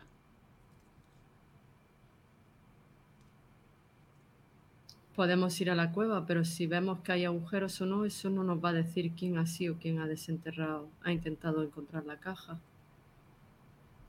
Pero si quieres podemos ir igualmente. Posibilidades de que supieran dónde habíamos enterrado la caja solo puede ser Mai. Zacarías ya estaba en la cárcel.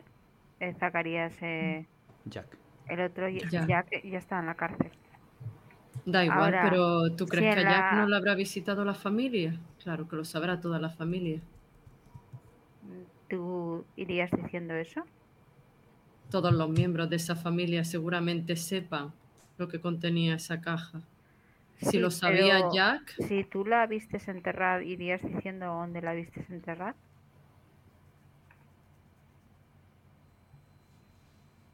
si quieres que esa familia no caiga en desgracia, seguramente toda esa familia debería de saberlo para proteger ese secreto. Esa familia ya cayó en desgracia. Aún más. Lo único que pueden sacar es si venden el diamante dinero. Aparte, más joyas. Si había algo más enterrado. Si robaron tanto como dicen, a lo mejor el tesoro es más grande que un simple diamante. ¿Dónde escondió todo lo que robó a los judíos? Eso no lo sabemos. ¿Y bien? ¿Qué vais a hacer?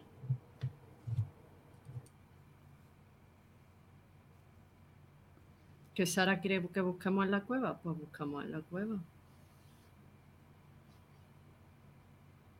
Era para hacer descarte, no para buscar. Hacer lo que queráis. Pero quieres comprobar si en la cueva han hecho eso o no, ¿no? Era para hacer, sí, era para hacer descarte. A ver, la teoría es solo alguien que, que haya leído la historia o haya oído hablar de ella, pero que no la sepa en completo, buscaría en la cueva. Si alguien nos ha visto enterrarlo y sabe que nosotros lo enterramos y que nosotros teníamos la caja, buscaría en el bosque. Entonces sabemos seguro que alguien ha buscado en el bosque. En el bosque sabemos que buscaron fijo. Sí, en el bosque han buscado. Claro, pero lo que dice es que no quien sabemos sepa, si antes... quien, quien sepa de la historia sabe que la caja ya no estaba en la cueva. Quien haya querido buscar en la cueva, porque saben que hubo algo ahí enterrado y se sacó de ahí. Eso es lo que dice. Que si es alguien que no está relacionado con la historia, debería de buscar en la cueva también. Para descartar a alguien que sea externo, podría comprobarse la cueva para ver si alguien ha acabado allí o no. Claro, pero es evidente que es- ese alguien sabe que se ha sacado de allí, si no, no estarían buscando en el bosque cerca de donde nosotros desenterra- enterramos la caja. ¿Qué evidencia tiene? Ninguna.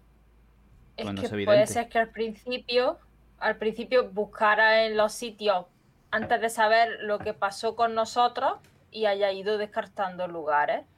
Pero queréis haya, hacer? haya pasado por todo el proceso. ¿Qué queréis hacer? El aroma del café hace tiempo que se perdió. Se enfría en la cafetera. Lleváis bastante tiempo Yo- discutiendo. Pues Saber la cuál que- es el, el siguiente paso a seguir. ¿Qué vais a hacer? Quizá os olvidéis y os vayáis a la ciudad y ya está. O, o vais a hacer algo al respecto. Yo creo que deberíamos por lo menos hablar con Mike para descartarlo o no. Nos ha llamado por alguna razón.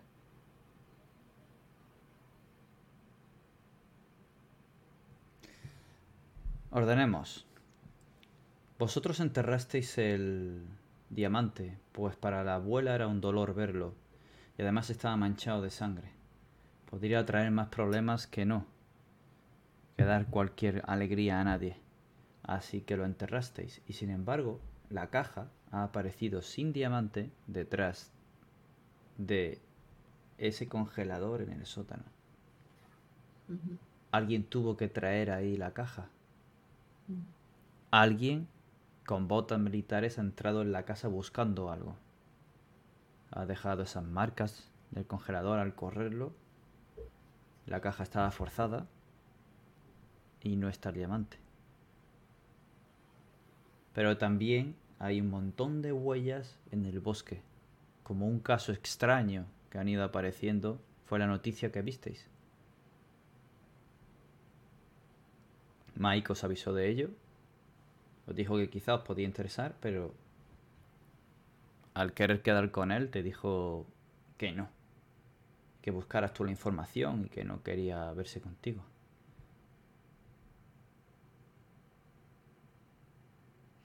Luego habéis ido recordando y encontrando pistas de lo que ocurrió allí, de que la, ese tal Jack es Jack Kowalski, hermano de la alcaldesa por aquel entonces, que se armó un gran escándalo porque la riqueza de la familia provenía de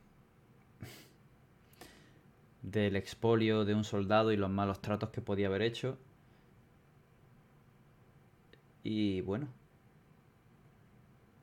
habéis estado allí frente a esa casa. Chusma os llevó hasta allí siguiendo un rastro. Y decidisteis no entrar, os diste media vuelta, ha pasado la noche y ahora estáis aquí, decidiendo qué vais a hacer, qué vais a hacer, pensando que quizá ese eh, comprobar la cueva os haga quitar varias fichitas del quién es quién.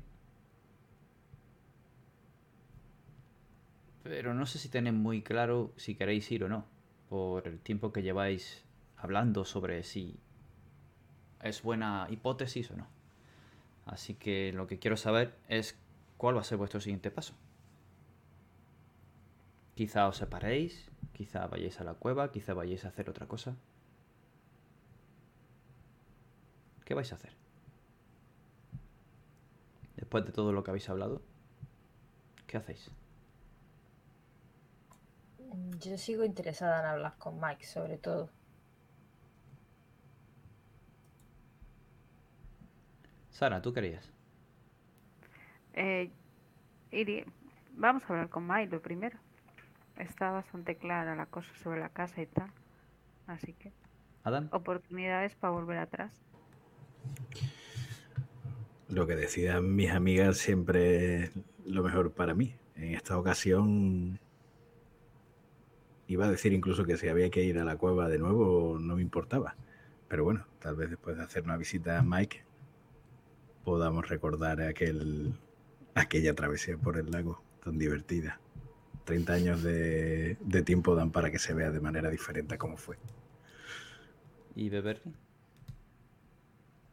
Yo lo que digan a ellas, si quieren ir a la cueva, se va a la cueva y si no, a casa de Mike. ¿Pero cuál es tu opinión? ¿Tú qué preferirías hacer? Yo ya lo dije antes, al principio a la casa de Mike, pero después cuando ha dicho Beverly lo de Entonces, la vez- cueva, pues ya no sé qué es lo que hay que hacer exactamente, entonces me quedo a la expectativa. Una vez he escuchado por separado a cada uno de vosotros, parece que queréis ir a casa de Mike. O la que creéis que es la casa de Mike, ¿no? La casa familiar, la de los Kowalski. Sí. ¿Cómo vais a ir? ¿Qué echáis en vuestra mochila? ¿Vais andando? ¿Vais en coche?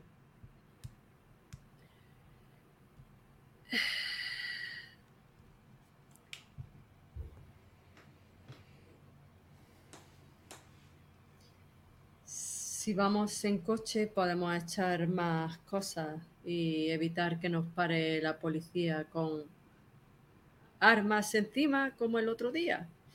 Eh, así que opto por ir en mi coche. Optas Claro, porque para pasar desapercibida es lo mejor. La escopeta en el ataúd cabe bien, ¿no? Al lado Yo del prefiero- ataúd queda Mm, perfecto. Lo siento. Eh, ¿Tú quieres ir andando, Marina? ¿Te da miedo subirte en un coche funerario que por la noche a No, oscuras no pasa me da miedo, pero El Pepperly Móvil. eh, está por, por la mañana. Estamos por la mañana. Si lo que quieras es no llamar la atención, creo que Ah, es verdad, yo pensaba que era por la noche, no No, no, no, es de día. Es de día. Vale, mierda. Mi Beverly Móvil no puedo. A Canica Sangrienta le hubiera encantado ayer encontrarse con tu coche, pero. mm, Lo va a Y con algo más que mi coche, lo sé, Marina, pero no estamos ahora con eso. Eh,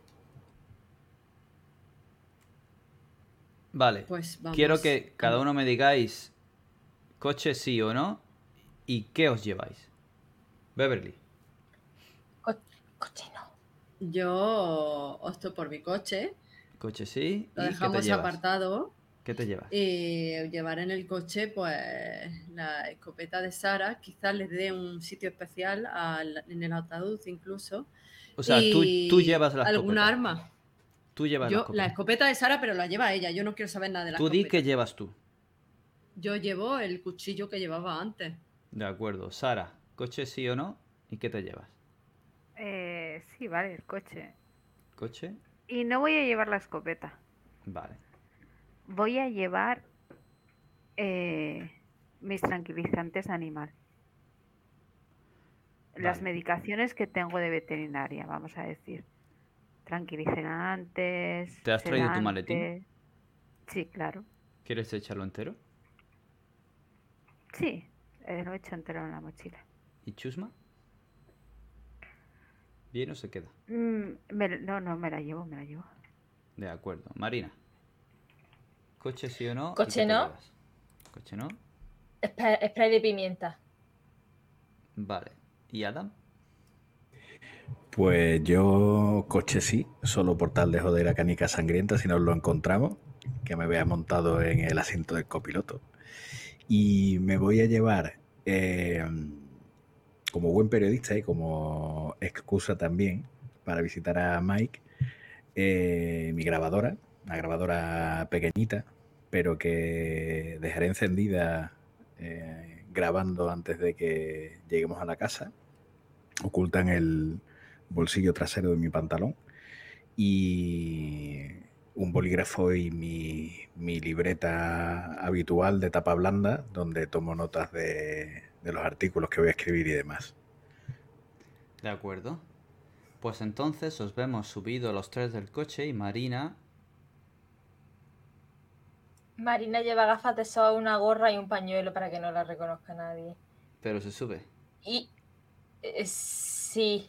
Y ha mirado asesinamente a Adam. Vale. Pues... Vemos que aparcáis cerca de la casa de los Kowalski.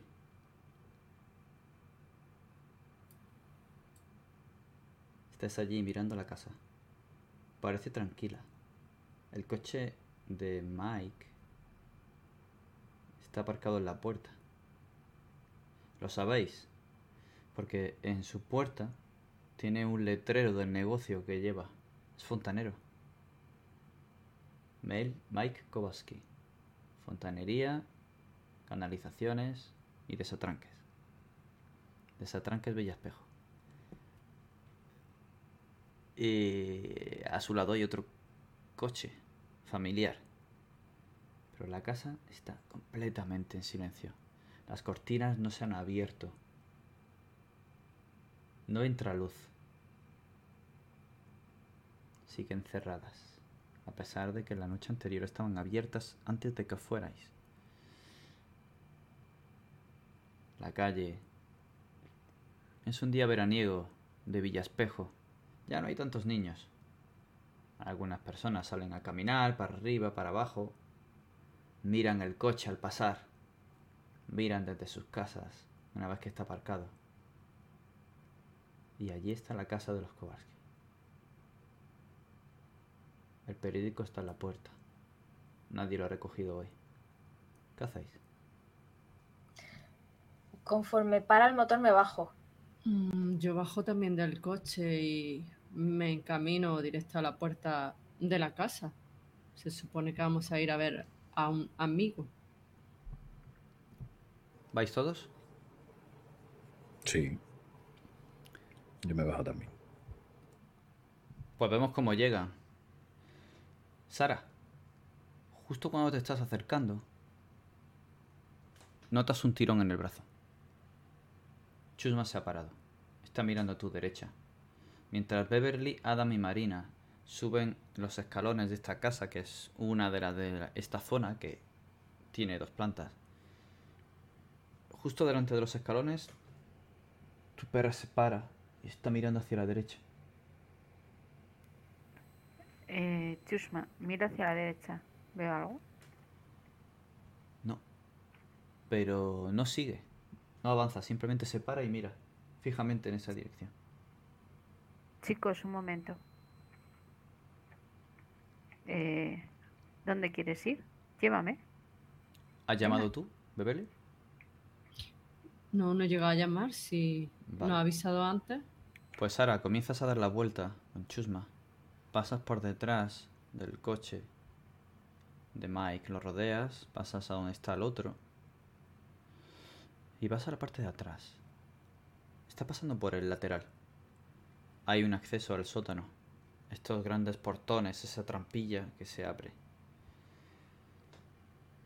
Todo es hierba, está bien cuidada.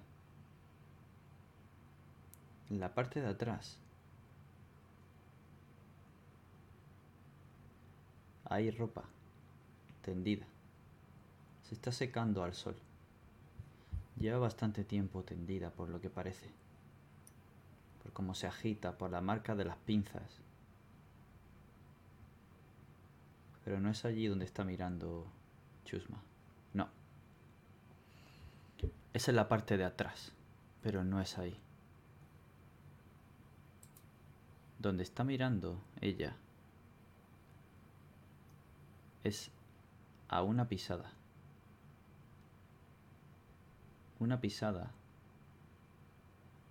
en la parte de atrás, donde el terreno, ya seco por la falta de riego, ha dejado marcado junto a un rosal viejo una, un talón de bota, de bota grande, larga, posiblemente militar. Saco el móvil y le saco una foto.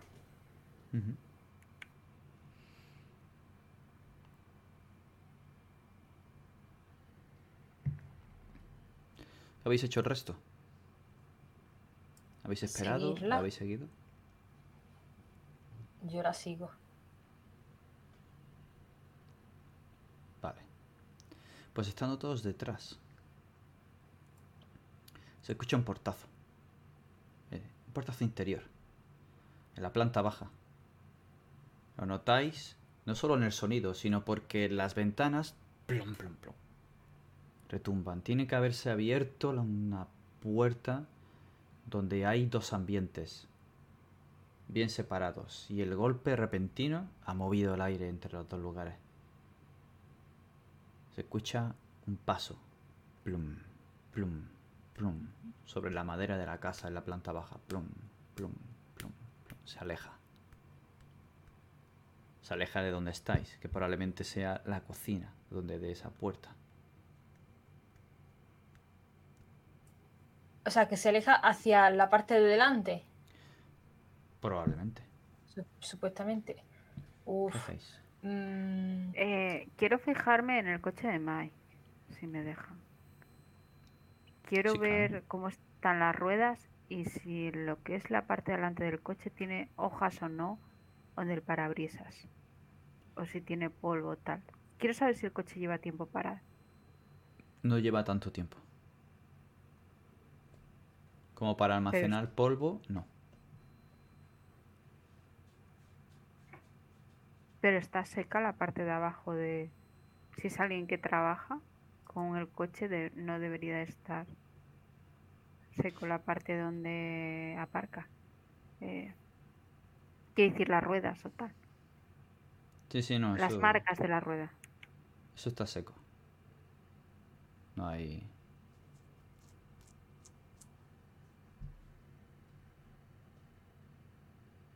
¿Qué hacéis? eh, yo intento moverme por el lateral de la casa. Si hay alguna ventana, agacharme y echar un vistazo, siempre cuando no haya cortinas que me lo impidan, claro. Activo modo cotilla. En la parte de atrás. Eh, siguiendo esos pasos que se han alejado de donde estamos nosotros, por el lateral, que imagino que es que va adelante, y quiero echar un vistazo por las ventanas que hay hasta la parte de delante. La- las únicas ventanas que hay por ese lado son las que dan al patio de atrás.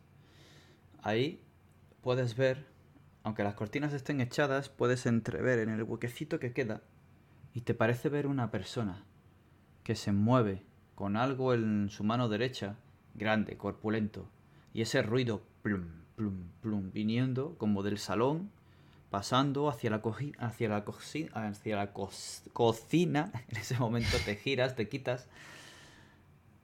Y el ruido del calzado es un calzado de suela dura, pesada. Plum, plum, plum. Y es una ¿Me persona muy grande. a, a ver un poco de su rostro o no, no llego a tanto? ¿Quieres arriesgarte?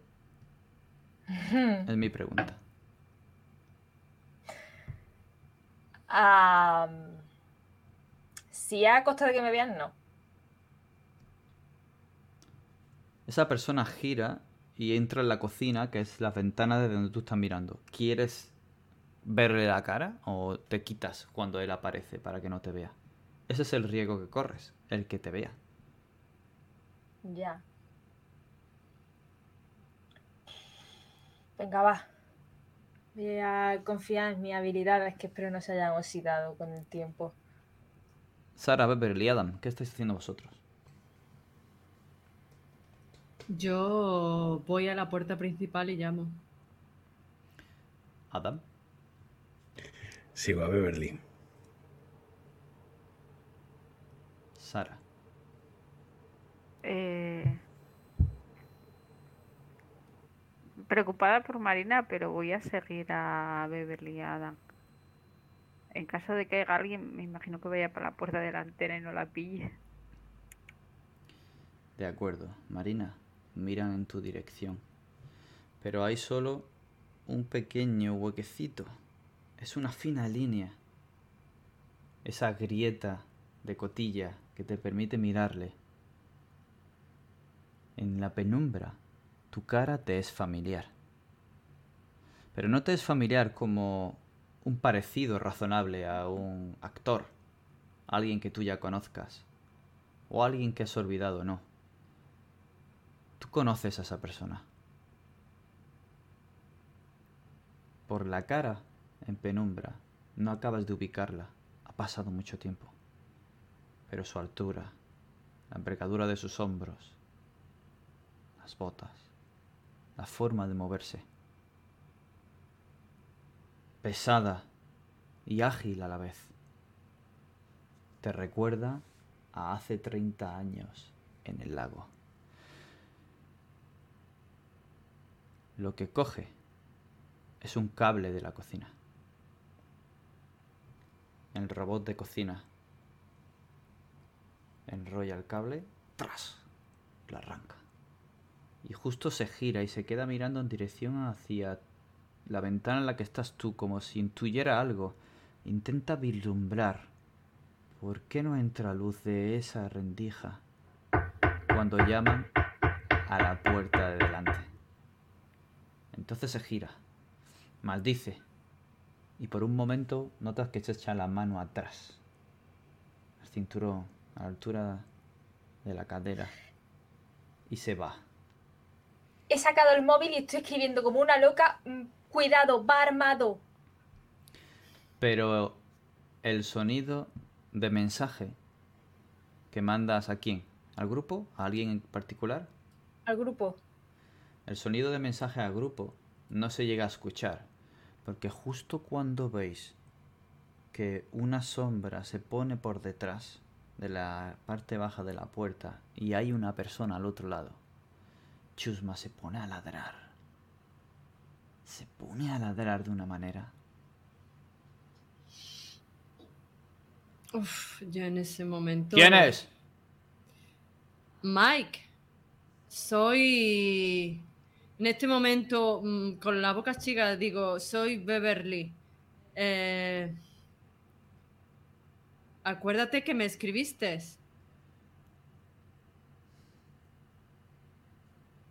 Solo quiero verte por los viejos tiempos. ¿No vas a abrir a una amiga? Suena el mensaje de Marina. Adam, ¿cuál es tu sonido?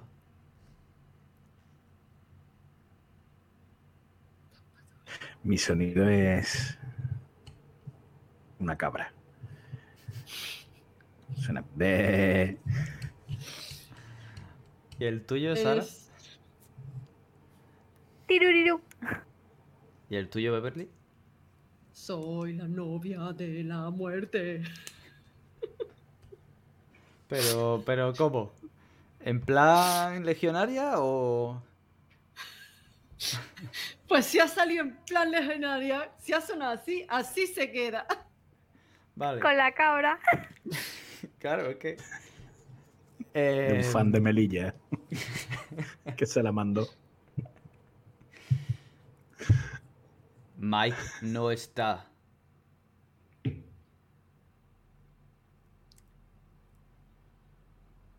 Tengo una cosa para él que le interesaría.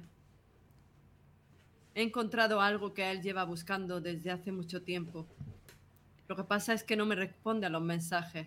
Es como si me tuviera bloqueada. Estamos ocupados. Marchaos.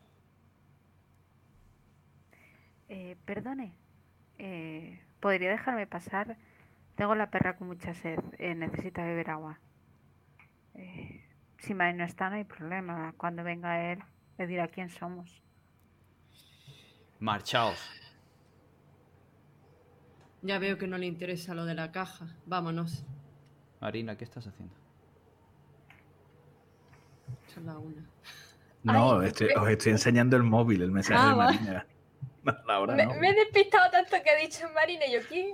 Vale. eh, eh, eh, estoy un poco cagada, pero digo, mm, la huella que hemos visto iba hacia lo del desván. O sea, la puerta esta que van como el desván.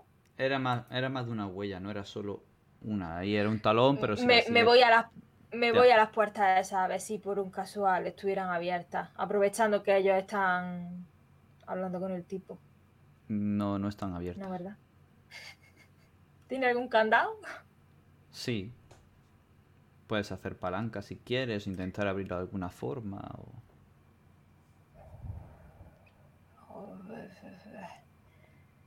Em, hombre, si hubiera una barra metálica por ahí ya sería fantástico, pero no sé hasta qué punto. Si quieres que suerte. tiene una canica. Venga, va. Estoy valiente hoy. La encuentras. Pues todo, todo el lo material rápido, tirado de jardinería, encuentras algo que te sirve. todo lo rápido que puedo, meto la palanca y empiezo esperando que no que la pared esté en mal estado y que no me escuchen. Se abre. Hace saltar esos asideros oxidados, mal cuidados, y abre la trampilla. En ese momento escucháis como la sombra que está tapando la luz se va del otro lado. Plan, plan, plan, plan, plan, plan, plan. Y se va rápido. Se abre una puerta. ¿Qué hacéis? Marina está bajando. No lo sabéis. Pero si habéis escuchado el crack de algo que se ha abierto fuera y el hombre que ha reaccionado dentro. Mm.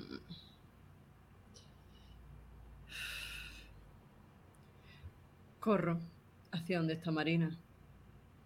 Si oigo los pasos del hombre este que se ha ido y sonido de, que procede de donde está Marina, no sé lo que habrá hecho mi hermana, pero desde luego ha captado la atención de ese hombre. Y miro a Adam y a Sara y Marina. Y corro hacia donde está Marina.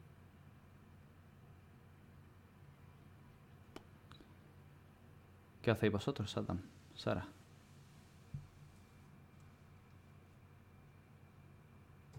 Tiro, tiro la, la libreta y el bolígrafo al suelo y voy detrás de, de Beverly negando con, con la cabeza. La puerta de la entrada, ¿cómo es? Es una puerta de madera. No es de seguridad. Vale. Eh, le voy a meter una patada al quicio de la puerta. En la unión entre... Es de madera normal, dices, ¿no? Sí, sí, sí. Donde junta la, la unión de las puertas. De acuerdo.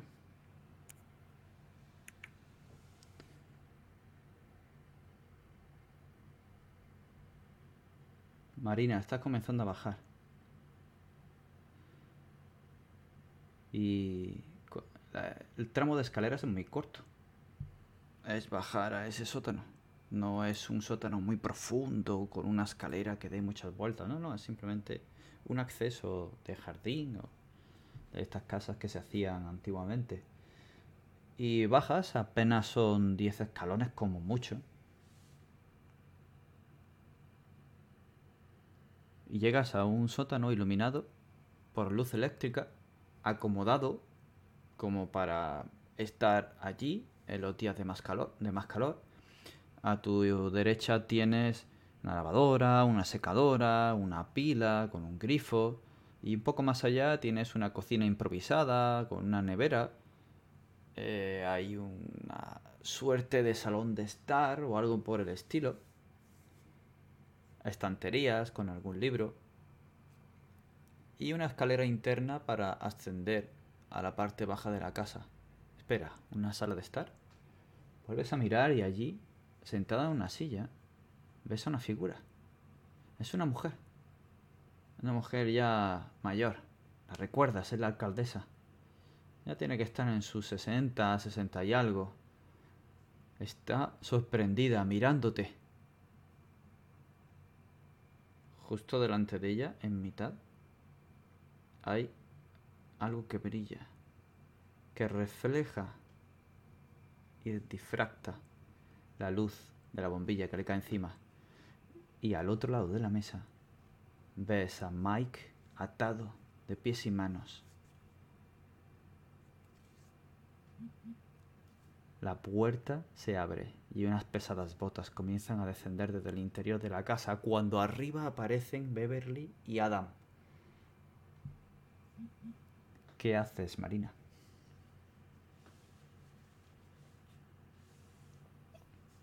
Ah, espera, un segundo. Que de repente me he visto con muchas cosas encima. Eh, de acuerdo. Eh, miro a las dos personas que hay allí con cara de What the fuck. Entonces, eh, al escuchar los pasos, eh, ¿hay, ¿hay algún cuchillo tijera cercano? Si no has tirado la barra que has encontrado, la tienes en la mano. Ah, ok, vale. Eh, mm, spray pimienta en la otra. y me pongo junto al Mike atado. Vale. Comienzas a. a acercarte y te dice la mujer: ¡Alto! ¿Qué haces aquí? ¿Quién eres tú? Beverly y Adam llegáis justo en ese momento para ver lo que está ocurriendo con Marina, el spray en una mano, la barra en la otra, con mayor decisión que nunca la habéis visto, yendo hacia la mesa donde está Mike maniatado lo que parece el diamante encima de la mesa. Pues. ¿Qué hacéis? Saco el cuchillo. Y se lo pongo el cuello a la alcaldesa. En este momento. Primero tienes a que llegar hasta allí. Sí, voy hacia allí.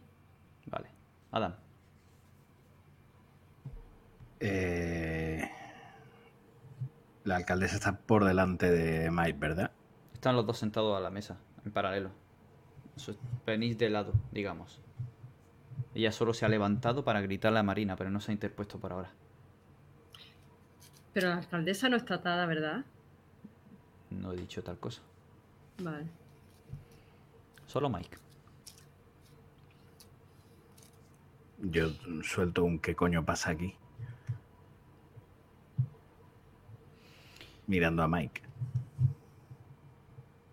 Cuando escucháis un sonido mecánico,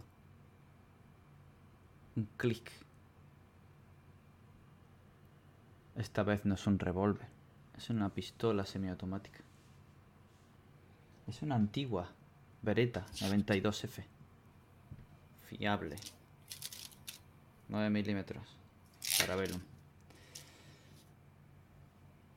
Y allí veis al viejo Jack apareciendo desde la escalera, apuntándoos para negando con la cabeza. ¿Otra vez os entrometéis en esto? Jack, por favor, no. Dice la, la alcaldesa. Tenéis que decirme justo en este momento, Marina y Beverly, si os detenéis en lo que ibais a hacer o no. Yo no me detengo rezando porque Jack le tenga aprecio. ¿La alcaldesa es su madre o su hermana? Es su hermana. Pues rezando porque le tenga aprecio a su hermana, mm, le tengo el cuchillo aquí Aún pegado. no has llegado. Bueno, pues entonces No has llegado a atravesar que había llegado. toda la distancia. No, no, por eso digo, ¿os detenéis cuando hace... No deberíais de haberos ent- entrometido apuntándoos? ¿Te detienes? ¿O sigues hasta llegar a, su- a donde querí- a hacer lo que queríais hacer? Que ha sido mi pregunta. Pues me va a disparar, disparar igualmente, así que intento correr rápido, medio O sea- agachándome hasta llegar a... Te excusas el que te va a disparar sí o sí, entonces Sí. te tiras, ¿no? Vale. Sí, Marina, ¿tú qué haces? Vale, yo mm, me, me había confundido y pensaba que el tío había llegado antes que ellos y estaba bajando por la escalera, por eso me había ido a- junto a Mike. En realidad no pensaba hacerle nada a él, pero vale. Em, visto lo visto, yo sí estoy al lado de la mesa. Tú estás más cerca, claro. Mm, hago como que le voy como a- amenazando el diamante. Ya esto es una tontería, pero ya ves, Adam, como si fuera a pegarle. Yo me paro en seco y levanto las manos. Pues está rozando el gatillo para terminar de pulsarlo y acabar con una cuenta vieja que tiene con vosotros al ver que Beverly sigue hacia adelante con ese cuchillo en la mano. Cuando se escucha un golpe arriba, un estruendo, ¡plas! La puerta cruje y comienza a escuchar su ladrido. Chusma empieza a tirar de ti, Sara. ¿Qué haces? ¿Le dejas ir? ¿Vas corriendo? Dejo a la perra que vaya adelante. Bueno, que tire de mí.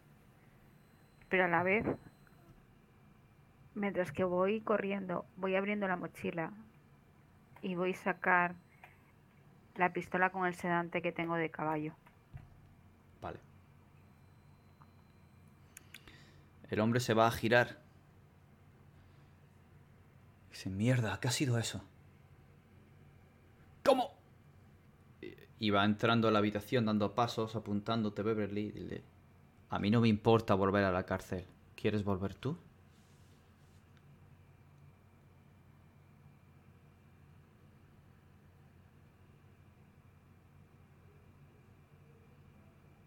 Está muteada. Que no me entretengo en escucharlo. Si estoy corriendo hacia la vieja, estoy corriendo hacia la vieja. No es una Yo vieja. escucho ruido. Bueno, No. hacia, A ver. Hacia eh, la mujer, a la Re- alcaldesa. recapitulamos. Te iba a disparar y en ese momento el ruido que hace Sara abriendo la puerta le distrae.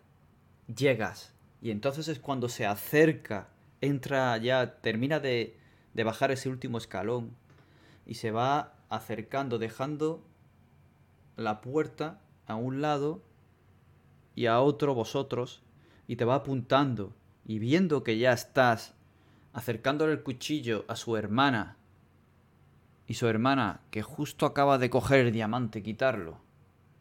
Mientras Marina estaba amenazándolo, quita- quitando tirando la barra. Ahora mismo os quedáis todos paralizados. Tú con el cuchillo en ella. Ella con el diamante en la mano. Marina dando un golpe en la mesa. Adam paralizado y él apuntándoos con la pistola y diciendo: Yo ya he estado en la cárcel. ¿Quieres ir tú? Esa es la situación. Vale.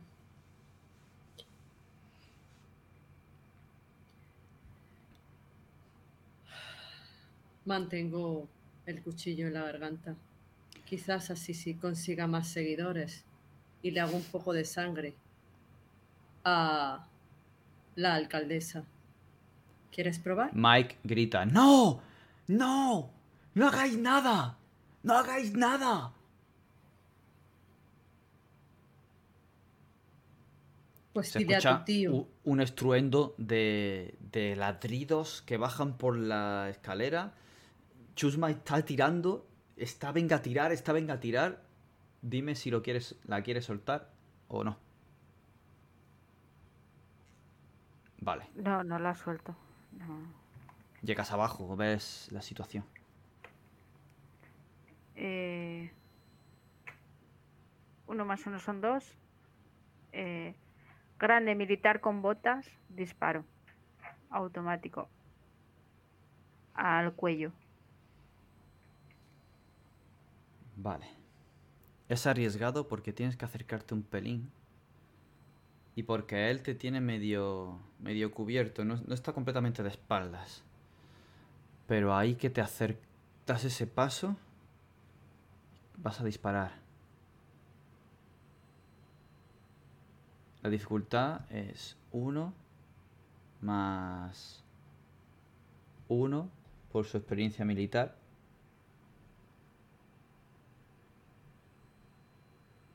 Y nada más. Así que tú, como adulta, tienes Eh, veterinaria que sabe manejar esto, Veterinaria. que es uno. eh, juego al anés. Eh, eh, La práctica con la pistola de, de la Nintendo tiene que venir para algo. Ahora mismo, o te gastas una canica y llegas, o aceptas una consecuencia, o alguien te ayuda. ¿Tengo canicas? La pregunta, ¿me queda? Sí, ganasteis una canica en, la, eh, en lo que acaba de ocurrir en la adolescencia, que se traspasa. Las canicas ganadas en la adolescencia son para los adultos y viceversa. Así que todos teníais una canica en esta, en esta, en esta parte. Vale, pues bueno. Pues Em, ¿Cómo de lejos me pilla a mí el tío? Si me pilla lo suficientemente cerca, yo le, le doy con el spray. Tú vas a intentar darle con el spray. ¿A- Para ¿Alguien va a hacer algo ayudarla a ella. Yo. Lleva una pistola en la mano, ¿eh? Aviso. Ya.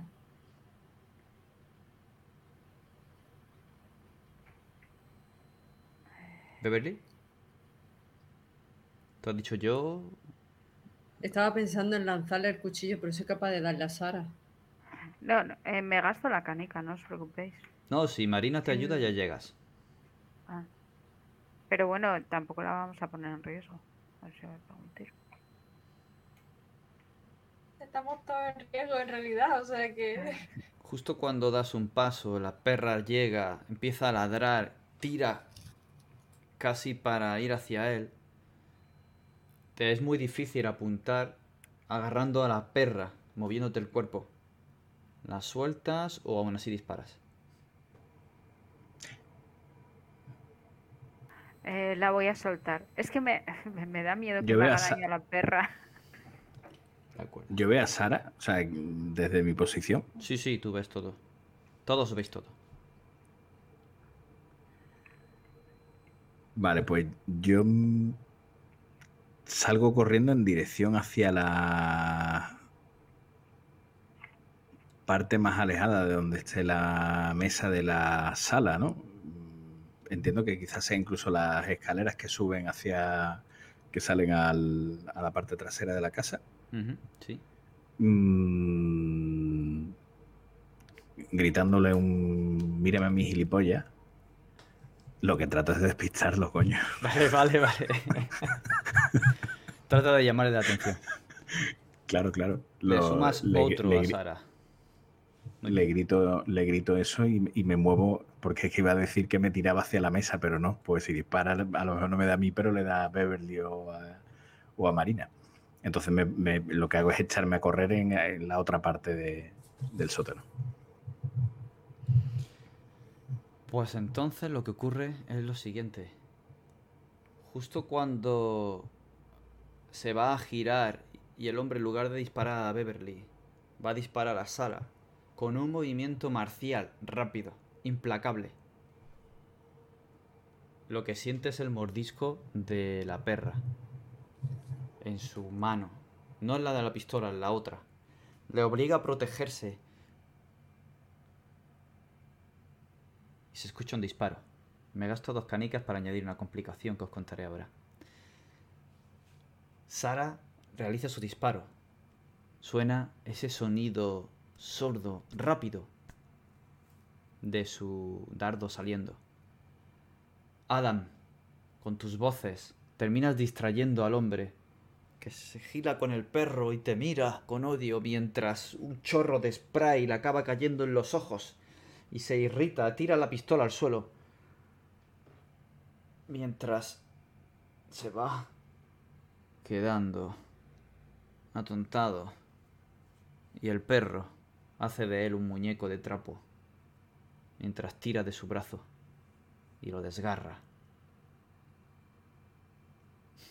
Que me sacrifican al perro. Ya ha probado la sangre humana.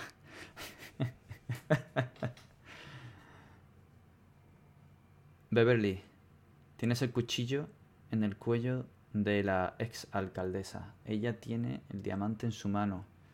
Malditos perros. ¿No habéis tenido bastante? ¿No tuvisteis bastante? Con arrojar toda esa mierda sobre mi familia. Ahora vais a matarnos también. Suelta el diamante, bruja. No, no hagáis nada. No. No hagáis nada. Mike Suelta está el al borde de las diamante. lágrimas. Viendo que es una mujer también mayor, eh, mientras tengo el cuchillo en una mano, con la otra le agarro la mano en la que tiene apretado el diam- diamante y, y le aprieto la muñeca para hacerle daño y, y que suelte el diamante. Suelta el Por diamante. suerte, como soy una... mm, ¿Cómo decirlo? Una asquerosa asado morbosa, pues veo vídeos en los que hacen daño a la gente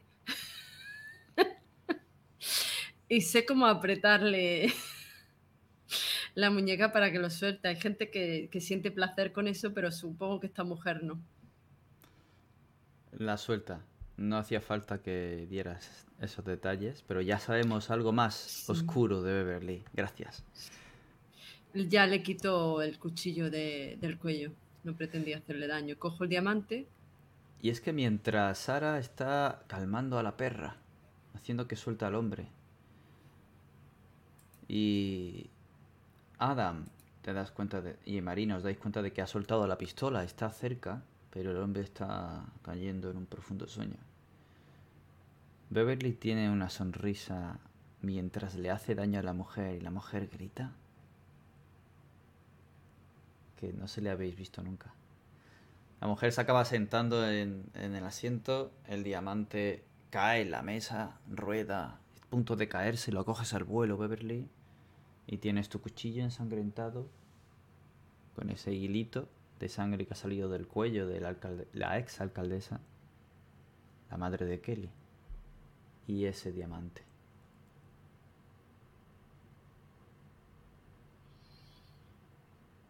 Mamá, mamá, grita Mike. Em, yo suelto la barra y lo miro a él. Mike, escúchame. No, nadie va a hacer daño a nadie ya. ¿Por qué estás aquí atado? No tiene sentido. Perro traidor.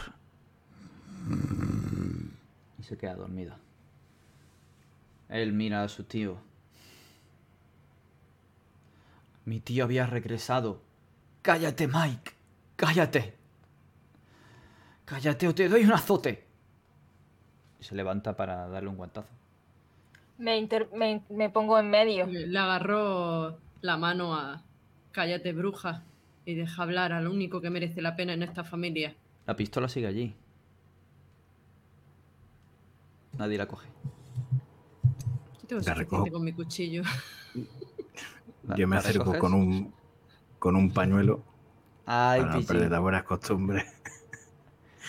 y, y la cojo por el cañón. Estaba deseando, pero no. Ha sido maldito. Chuma consigue calmarse gracias a Sara. Y bueno, ahora estáis allí. Mi tío Jack había vuelto. Y sabía que eso no podía ser bueno. Ya hace 30 años era la sombra que yo buscaba. La sombra que me rondaba. Y todo era para coger e- ese diamante, el diamante del abuelo. El que le obligaron a dar. Cállate, Jack. Eh, Mike, cállate. No, madre. Ya estoy cansado. Ellos son buena gente, siempre han sido mis amigos. A ellos no les importas. No les importas nada. Mira lo que nos hicieron.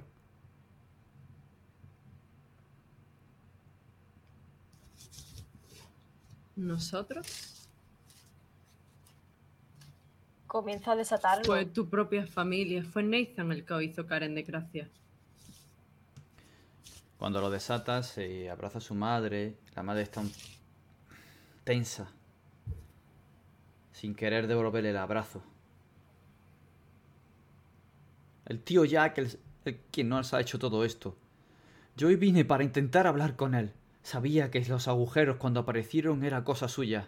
Y sabía que vosotros me podríais ayudar a hacerle entrar en razón. O hablar con la policía y hacérselo entender. Nadie me ha creído.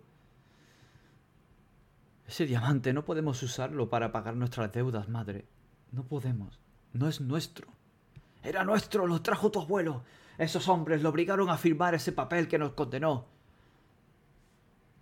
Madre, no. No podemos usar ese dinero. No podemos venderlo. El tío Jack. Siempre ha sido el tío Jack. Coche de. eh, La sirena de policía comienza a escucharse. Los ecos del disparo han avisado a los vecinos. Estáis ahí abajo. La madre llora de rabia, mirando a su hijo. Mientras su hijo intenta aferrarle las manos y hacerle entender, y ella le quita las manos una y otra vez. Cercada por la presencia de Marina y el cuchillo de Beverly. Adam tiene en sus manos la pistola. Escucha la sirena.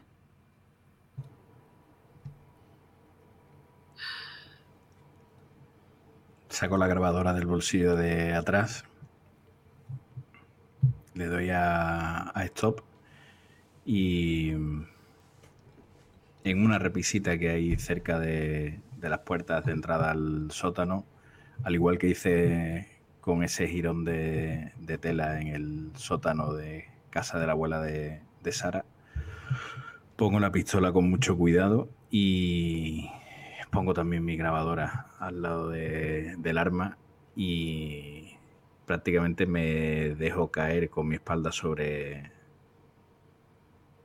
encima de la pared hasta que mi culo da con, con el suelo. Pongo las manos encima de, de mis rodillas, miro la miro la escena y resoplo. Y es cuando Sara, acuclillada junto a Chusma, comienza a notar que algo líquido le sobrepasa.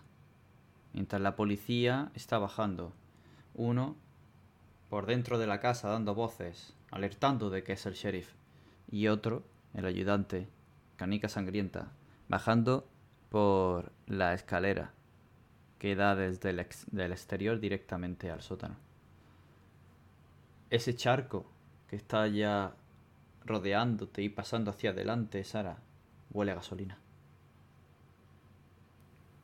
Hay que salir de aquí. Hay un agujero, hay un agujero en Ya. un bidón que hay justo detrás tuya.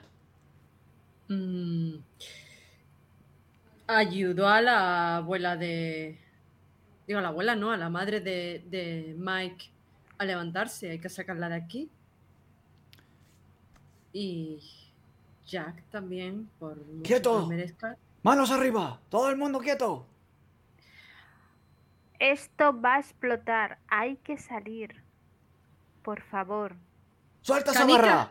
¡Suelta ese Canica. cuchillo! Canica sangrienta. Soy Beverly. Soy ¡Suelta Lilith. el cuchillo! Suelta el cuchillo. Soy Lilith. Haz caso a Sara. Esto va a explotar. Comienza a inundar Necesitamos vuestra ayuda. la ¿Qué? sala un olor penetrante a gasolina. Eh, Mike, ayuda a tu madre a subir. Tenemos que subir todos. ¿Qué ha pasado aquí? ¿Por qué está este hombre en el suelo? Ahora lo explicamos, pero esto va a estallar. Está, Está dormido, está súbelo, consciente- coño. Está, está, está vivo. ¿Esa pistola? Está dormido.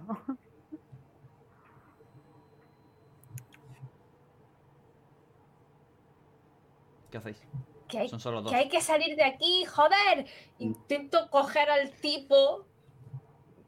Que no puedo con tanto peso, pero intento llevarlo hacia la escalera. ¡Vamos, salimos de aquí ya! Yo me levanto con las manos en alto y señalo la repisa y digo, ahí tienen el arma y ahí tienen la confesión. Si, Confesión, Lo pero ¿qué ha yo. pasado aquí? si no salimos rápido,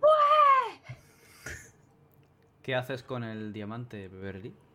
Uh, Lo, lo tienes en la mano así. Te han dicho que sueltes el cuchillo y has soltado el cuchillo, pero esta mano está cerrada. ¿Qué, ¿Qué hago haces? con el diamante? Eh, el diamante lo dejo al lado de la repisa. De acuerdo. Salís todos de la casa. Y no pasa nada. No se prende.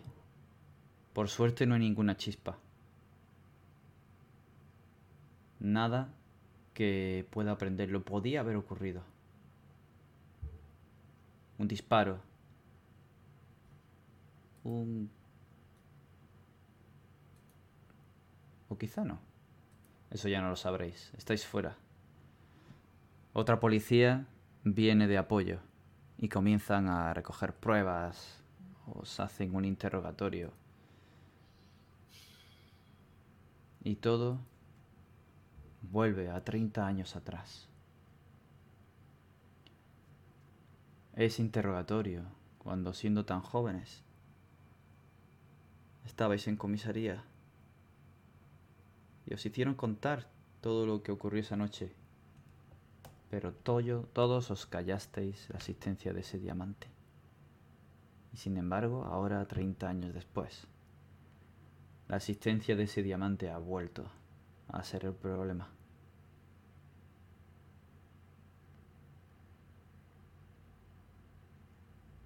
Los Kowalski han renunciado a él, por supuesto. Ese diamante no tiene dueño ya. Sus legítimos dueños ya no existen. Y ellos lo robaron.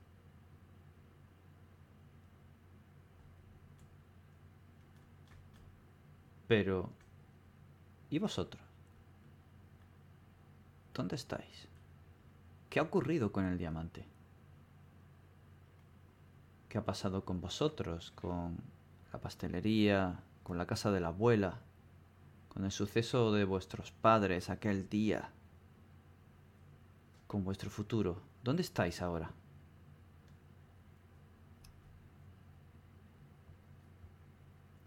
¿Qué ha ocurrido finalmente con la policía, con el diamante? ¿Dónde os encontráis?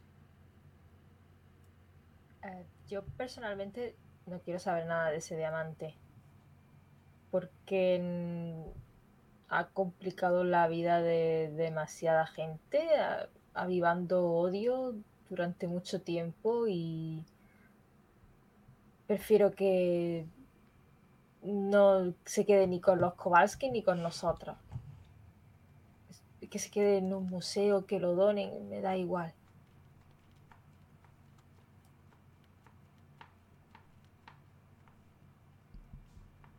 ¿Y dónde está Marina?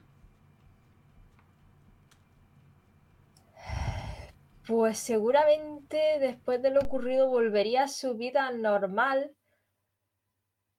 pero creo que tendría una vocecita por detrás diciéndole todas esas recetas que tiene apuntadas en aquella libreta sucia, ya escondida en alguna caja olvidada.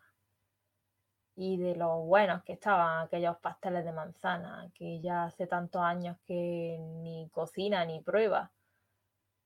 Y recuerda la voz del tipo que con el que habló por teléfono diciéndole que la pastelería estaba en venta y durante un tiempo seguramente se ha querido autoconvencer de que ese sueño ya pasó, que ya no tiene edad para eso, que esos ahorros que tiene debería invertirlos en algo mejor. Pero esa foto que tiene en el piso todavía de ella, de joven, junto a Joseph, todos sonriendo, con pasteles en la mano, por supuesto, delante de su tienda. Le ha estado haciendo ojitos también. Y... Ya que había ocurrido todo esto y había vuelto de forma inesperada al pueblo, digamos que lo ha tomado como una señal. Ha hecho algunas cábalas, ha hecho algunas cuentas y. Joder, así se quita Hugo de en medio. Así que ha dejado la cafetería que tanto la estresaba. Ha vuelto a llamar al tipo de que vendía la pastelería para ver si puede sacar un buen precio por ella y ha hablado con Beverly para que sepa en lo que se va a meter. Y se ha ido al pueblo a limpiar. Están puteados. Y mientras vemos cómo discuten la familia, Mike y su madre. Cómo de nuevo vuelven a juzgar a Jack por ese asalto, intento de homicidio, por pertenencia ilegal de, de armas. Jack, ese diamante de esos abuelos abuelos. ¿Qué pasa con Sara, la casa de la abuela? ¿Dónde estará Sara? ¿Qué pasará con Chusma? Eh, nada, con Chusma nada. Eh, Sara nada está pues trabajando. con sus animalitos y tal. Y hablando por teléfono con su primo y preguntándole qué tal está Zacarías. Y si al final pues seguirá en la casa donde está o se va a trasladar a la de la abuela. Finalmente lo habéis convencido. Y va a trasladarse a la de la abuela, el tiempo que le quede. Y ya veréis qué ocurre con ella a su debido tiempo. Pues feliz de que pase eso y de paso teniendo una excusa para pasar más por el pueblo, ya que va a ir a ver a, su tío. Y siguiendo chateando con todos y enterándose qué pasa con Marina, con Beverly y con Ada. Está esperando que le llegue la invitación de boda. Y... Invitación de boda. No sé qué tendrás que decir a eso, Beverly. ¿Dónde está Beverly? ¿Qué ha ocurrido después de todo esto? ¿Qué ha ocurrido con Canica Sangrienta? ¿Qué ha ocurrido con tu streaming? ¿Qué ha ocurrido en el pueblo? Pues Contigo. en el pueblo, pues la verdad es que me, he olvidado un poquito de, de lo que es el streaming. Eh, eh, he tenido un pequeño paréntesis después de lo que ha pasado y curiosamente he intimado más con Adam. Eh, lo he visto bastante cambiado, he visto lo valiente que ha podido llegar a ser y, como no, que quiero colaborar también en su libro. no es por interés, sí, simplemente es porque a él evolucione. Yo ya he escrito un libro, puedo orientarlo. ¿Nos puedes recordar cuál era el título de tu libro? El título de mi libro era... Es que lo dice mejor Adam, pero bueno. Tapadura en la oscuridad.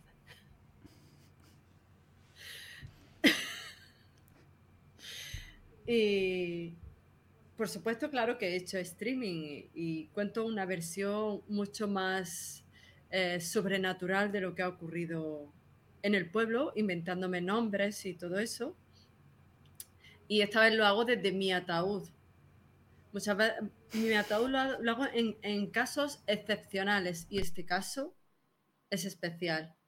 Así que lo hago desde mi ataúd y con el cuchillo con el que yo he amenazado a la abuela de- y ensangrentado.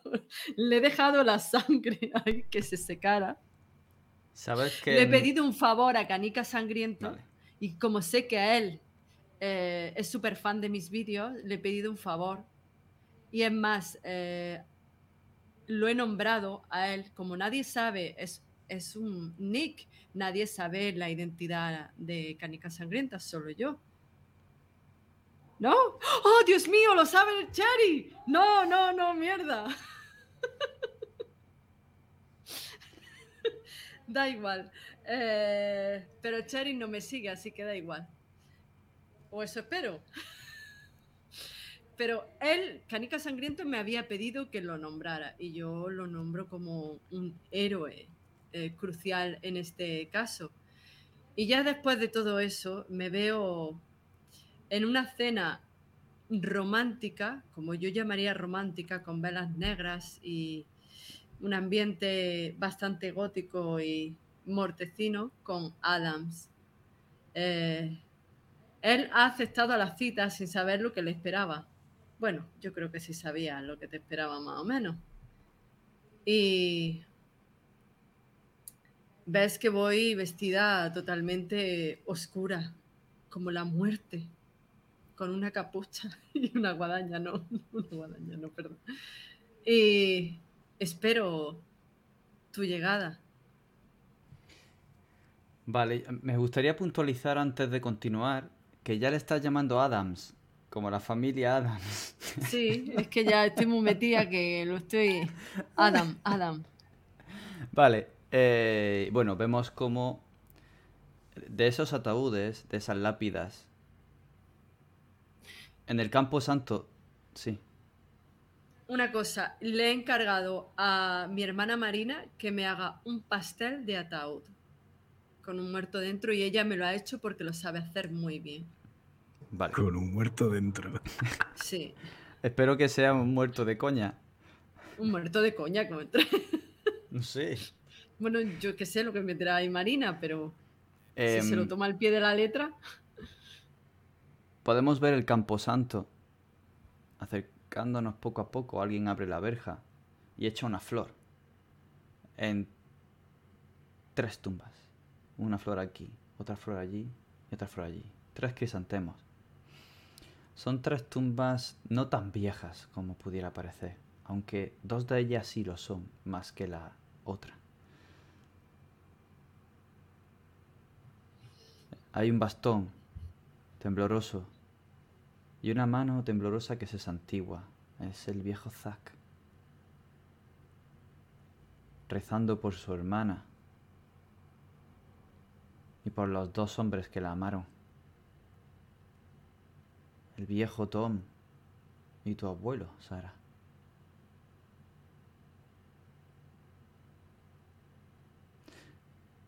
Quizá esto sea parte de la historia o quizá no. Pero ¿cuál es la historia que cuenta Adam? ¿Dónde está Adam? ¿Qué ha pasado después de todo esto? Después de que la policía apresara de nuevo a Jack, después de saber qué se escondía detrás de la historia de esa caja. ¿Qué, qué ha pasado con Adam? Pues vemos a, Adam colgar su, su teléfono móvil y soltar encima de, encima de la cama del, del apartamento que le alquilaba su tía. Eh, acaba de hablar con su abogado, ya están todos los papeles en regla. Ya puede decir oficialmente que está divorciado y ya no le queda más papeleo encima. Y mm, al lado de ese móvil en la cama vemos cómo está haciendo la maleta. Hay un par de ellas de gran tamaño, varias cajas donde recoge las pertenencias, los libros que tiene y demás. Lo vemos al día siguiente de esa cena con, con Lilith. Y mm,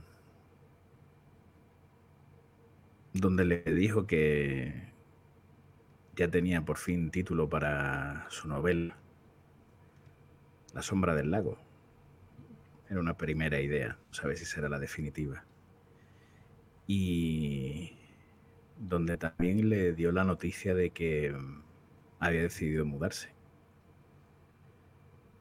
Y que mm, había pedido una excedencia en el trabajo y que necesitaba tiempo para terminar la novela. Y se dirige a Villa Espejo, ha alquilado una casa allí. Pero no le ha contado toda la verdad a Lilith.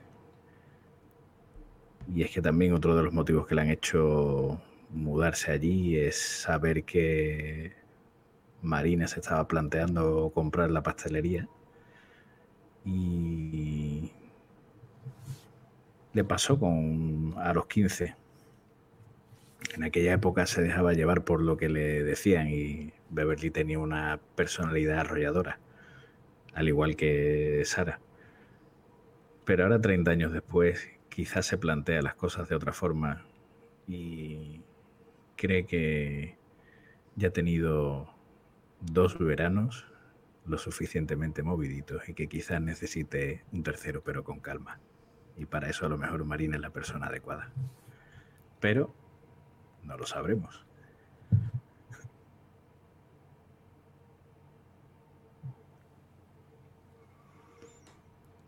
Vaya, vaya. Y entonces hemos visto a Beverly esperando que llegue Adam, Adam yendo al pueblo a quizá encontrarse con Marina, Sara continuando con su trabajo, en contacto con los chicos. ¿Qué pasará?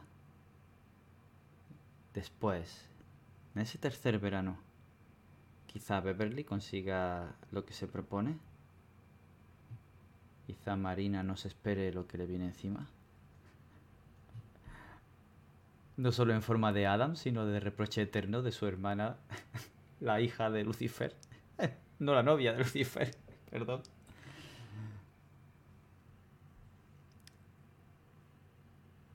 ¿Oficiará Sara la boda?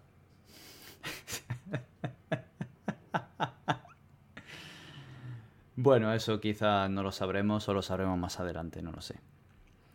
Por lo ¿Quién verá pronto, las escenas familiares? por lo pronto, vemos como la luz se va. Las aves siguen migrando en dirección al sur. Del paso del verano al otoño y luego el invierno para pasar en zonas cálidas. Mientras Beverly, Adam, Marina y Sara han rehecho su vida hasta quizá el próximo verano nos dejen saber qué ha ocurrido finalmente en todo este periodo.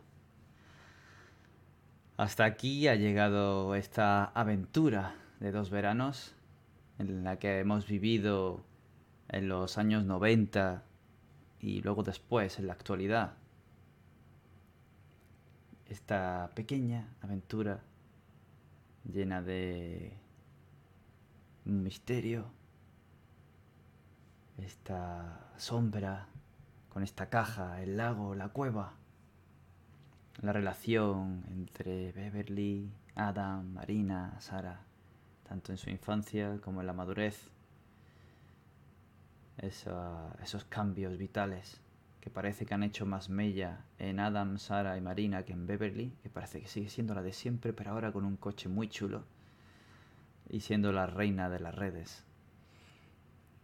Con Adam, encontrando por fin su camino para ser escritor, Marina, conociéndose a sí misma un poco más y reencontrándose con su pasado pastelero, pensando que ya es hora de dejar de trabajar para otros y trabajar para sí misma. Y Sara, encontrando un propósito en la vida con sus animales, queriendo a los humanos también, pero siempre cerca de los animales. Y allí los vamos a dejar.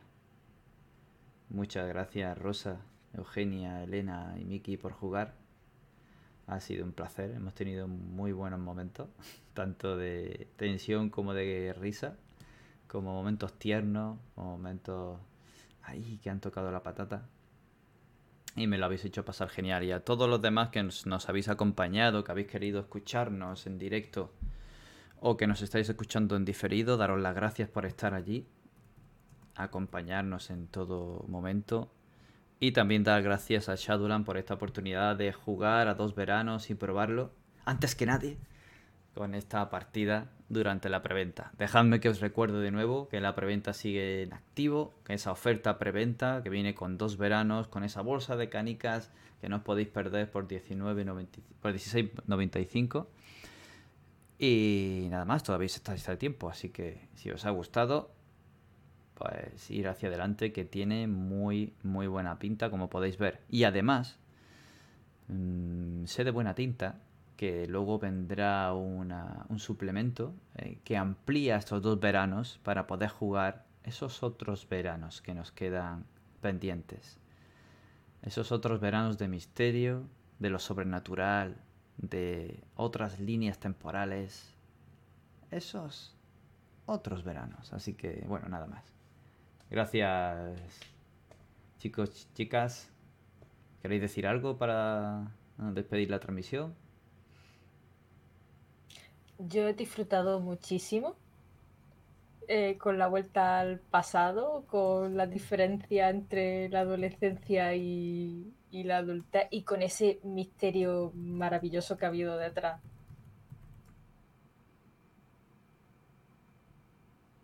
Yo igual, juego me parece que es muy redondo, muy divertido y, y la verdad que ha sido un disfrute. Como tú decías, David, al final las sensaciones que ha habido de todo, de, como tú decías, misterio, risa, momentos muy, muy, muy, muy tensos, otros más emocionales, así que súper contento de, de estas cuatro sesiones, me lo pasaba genial.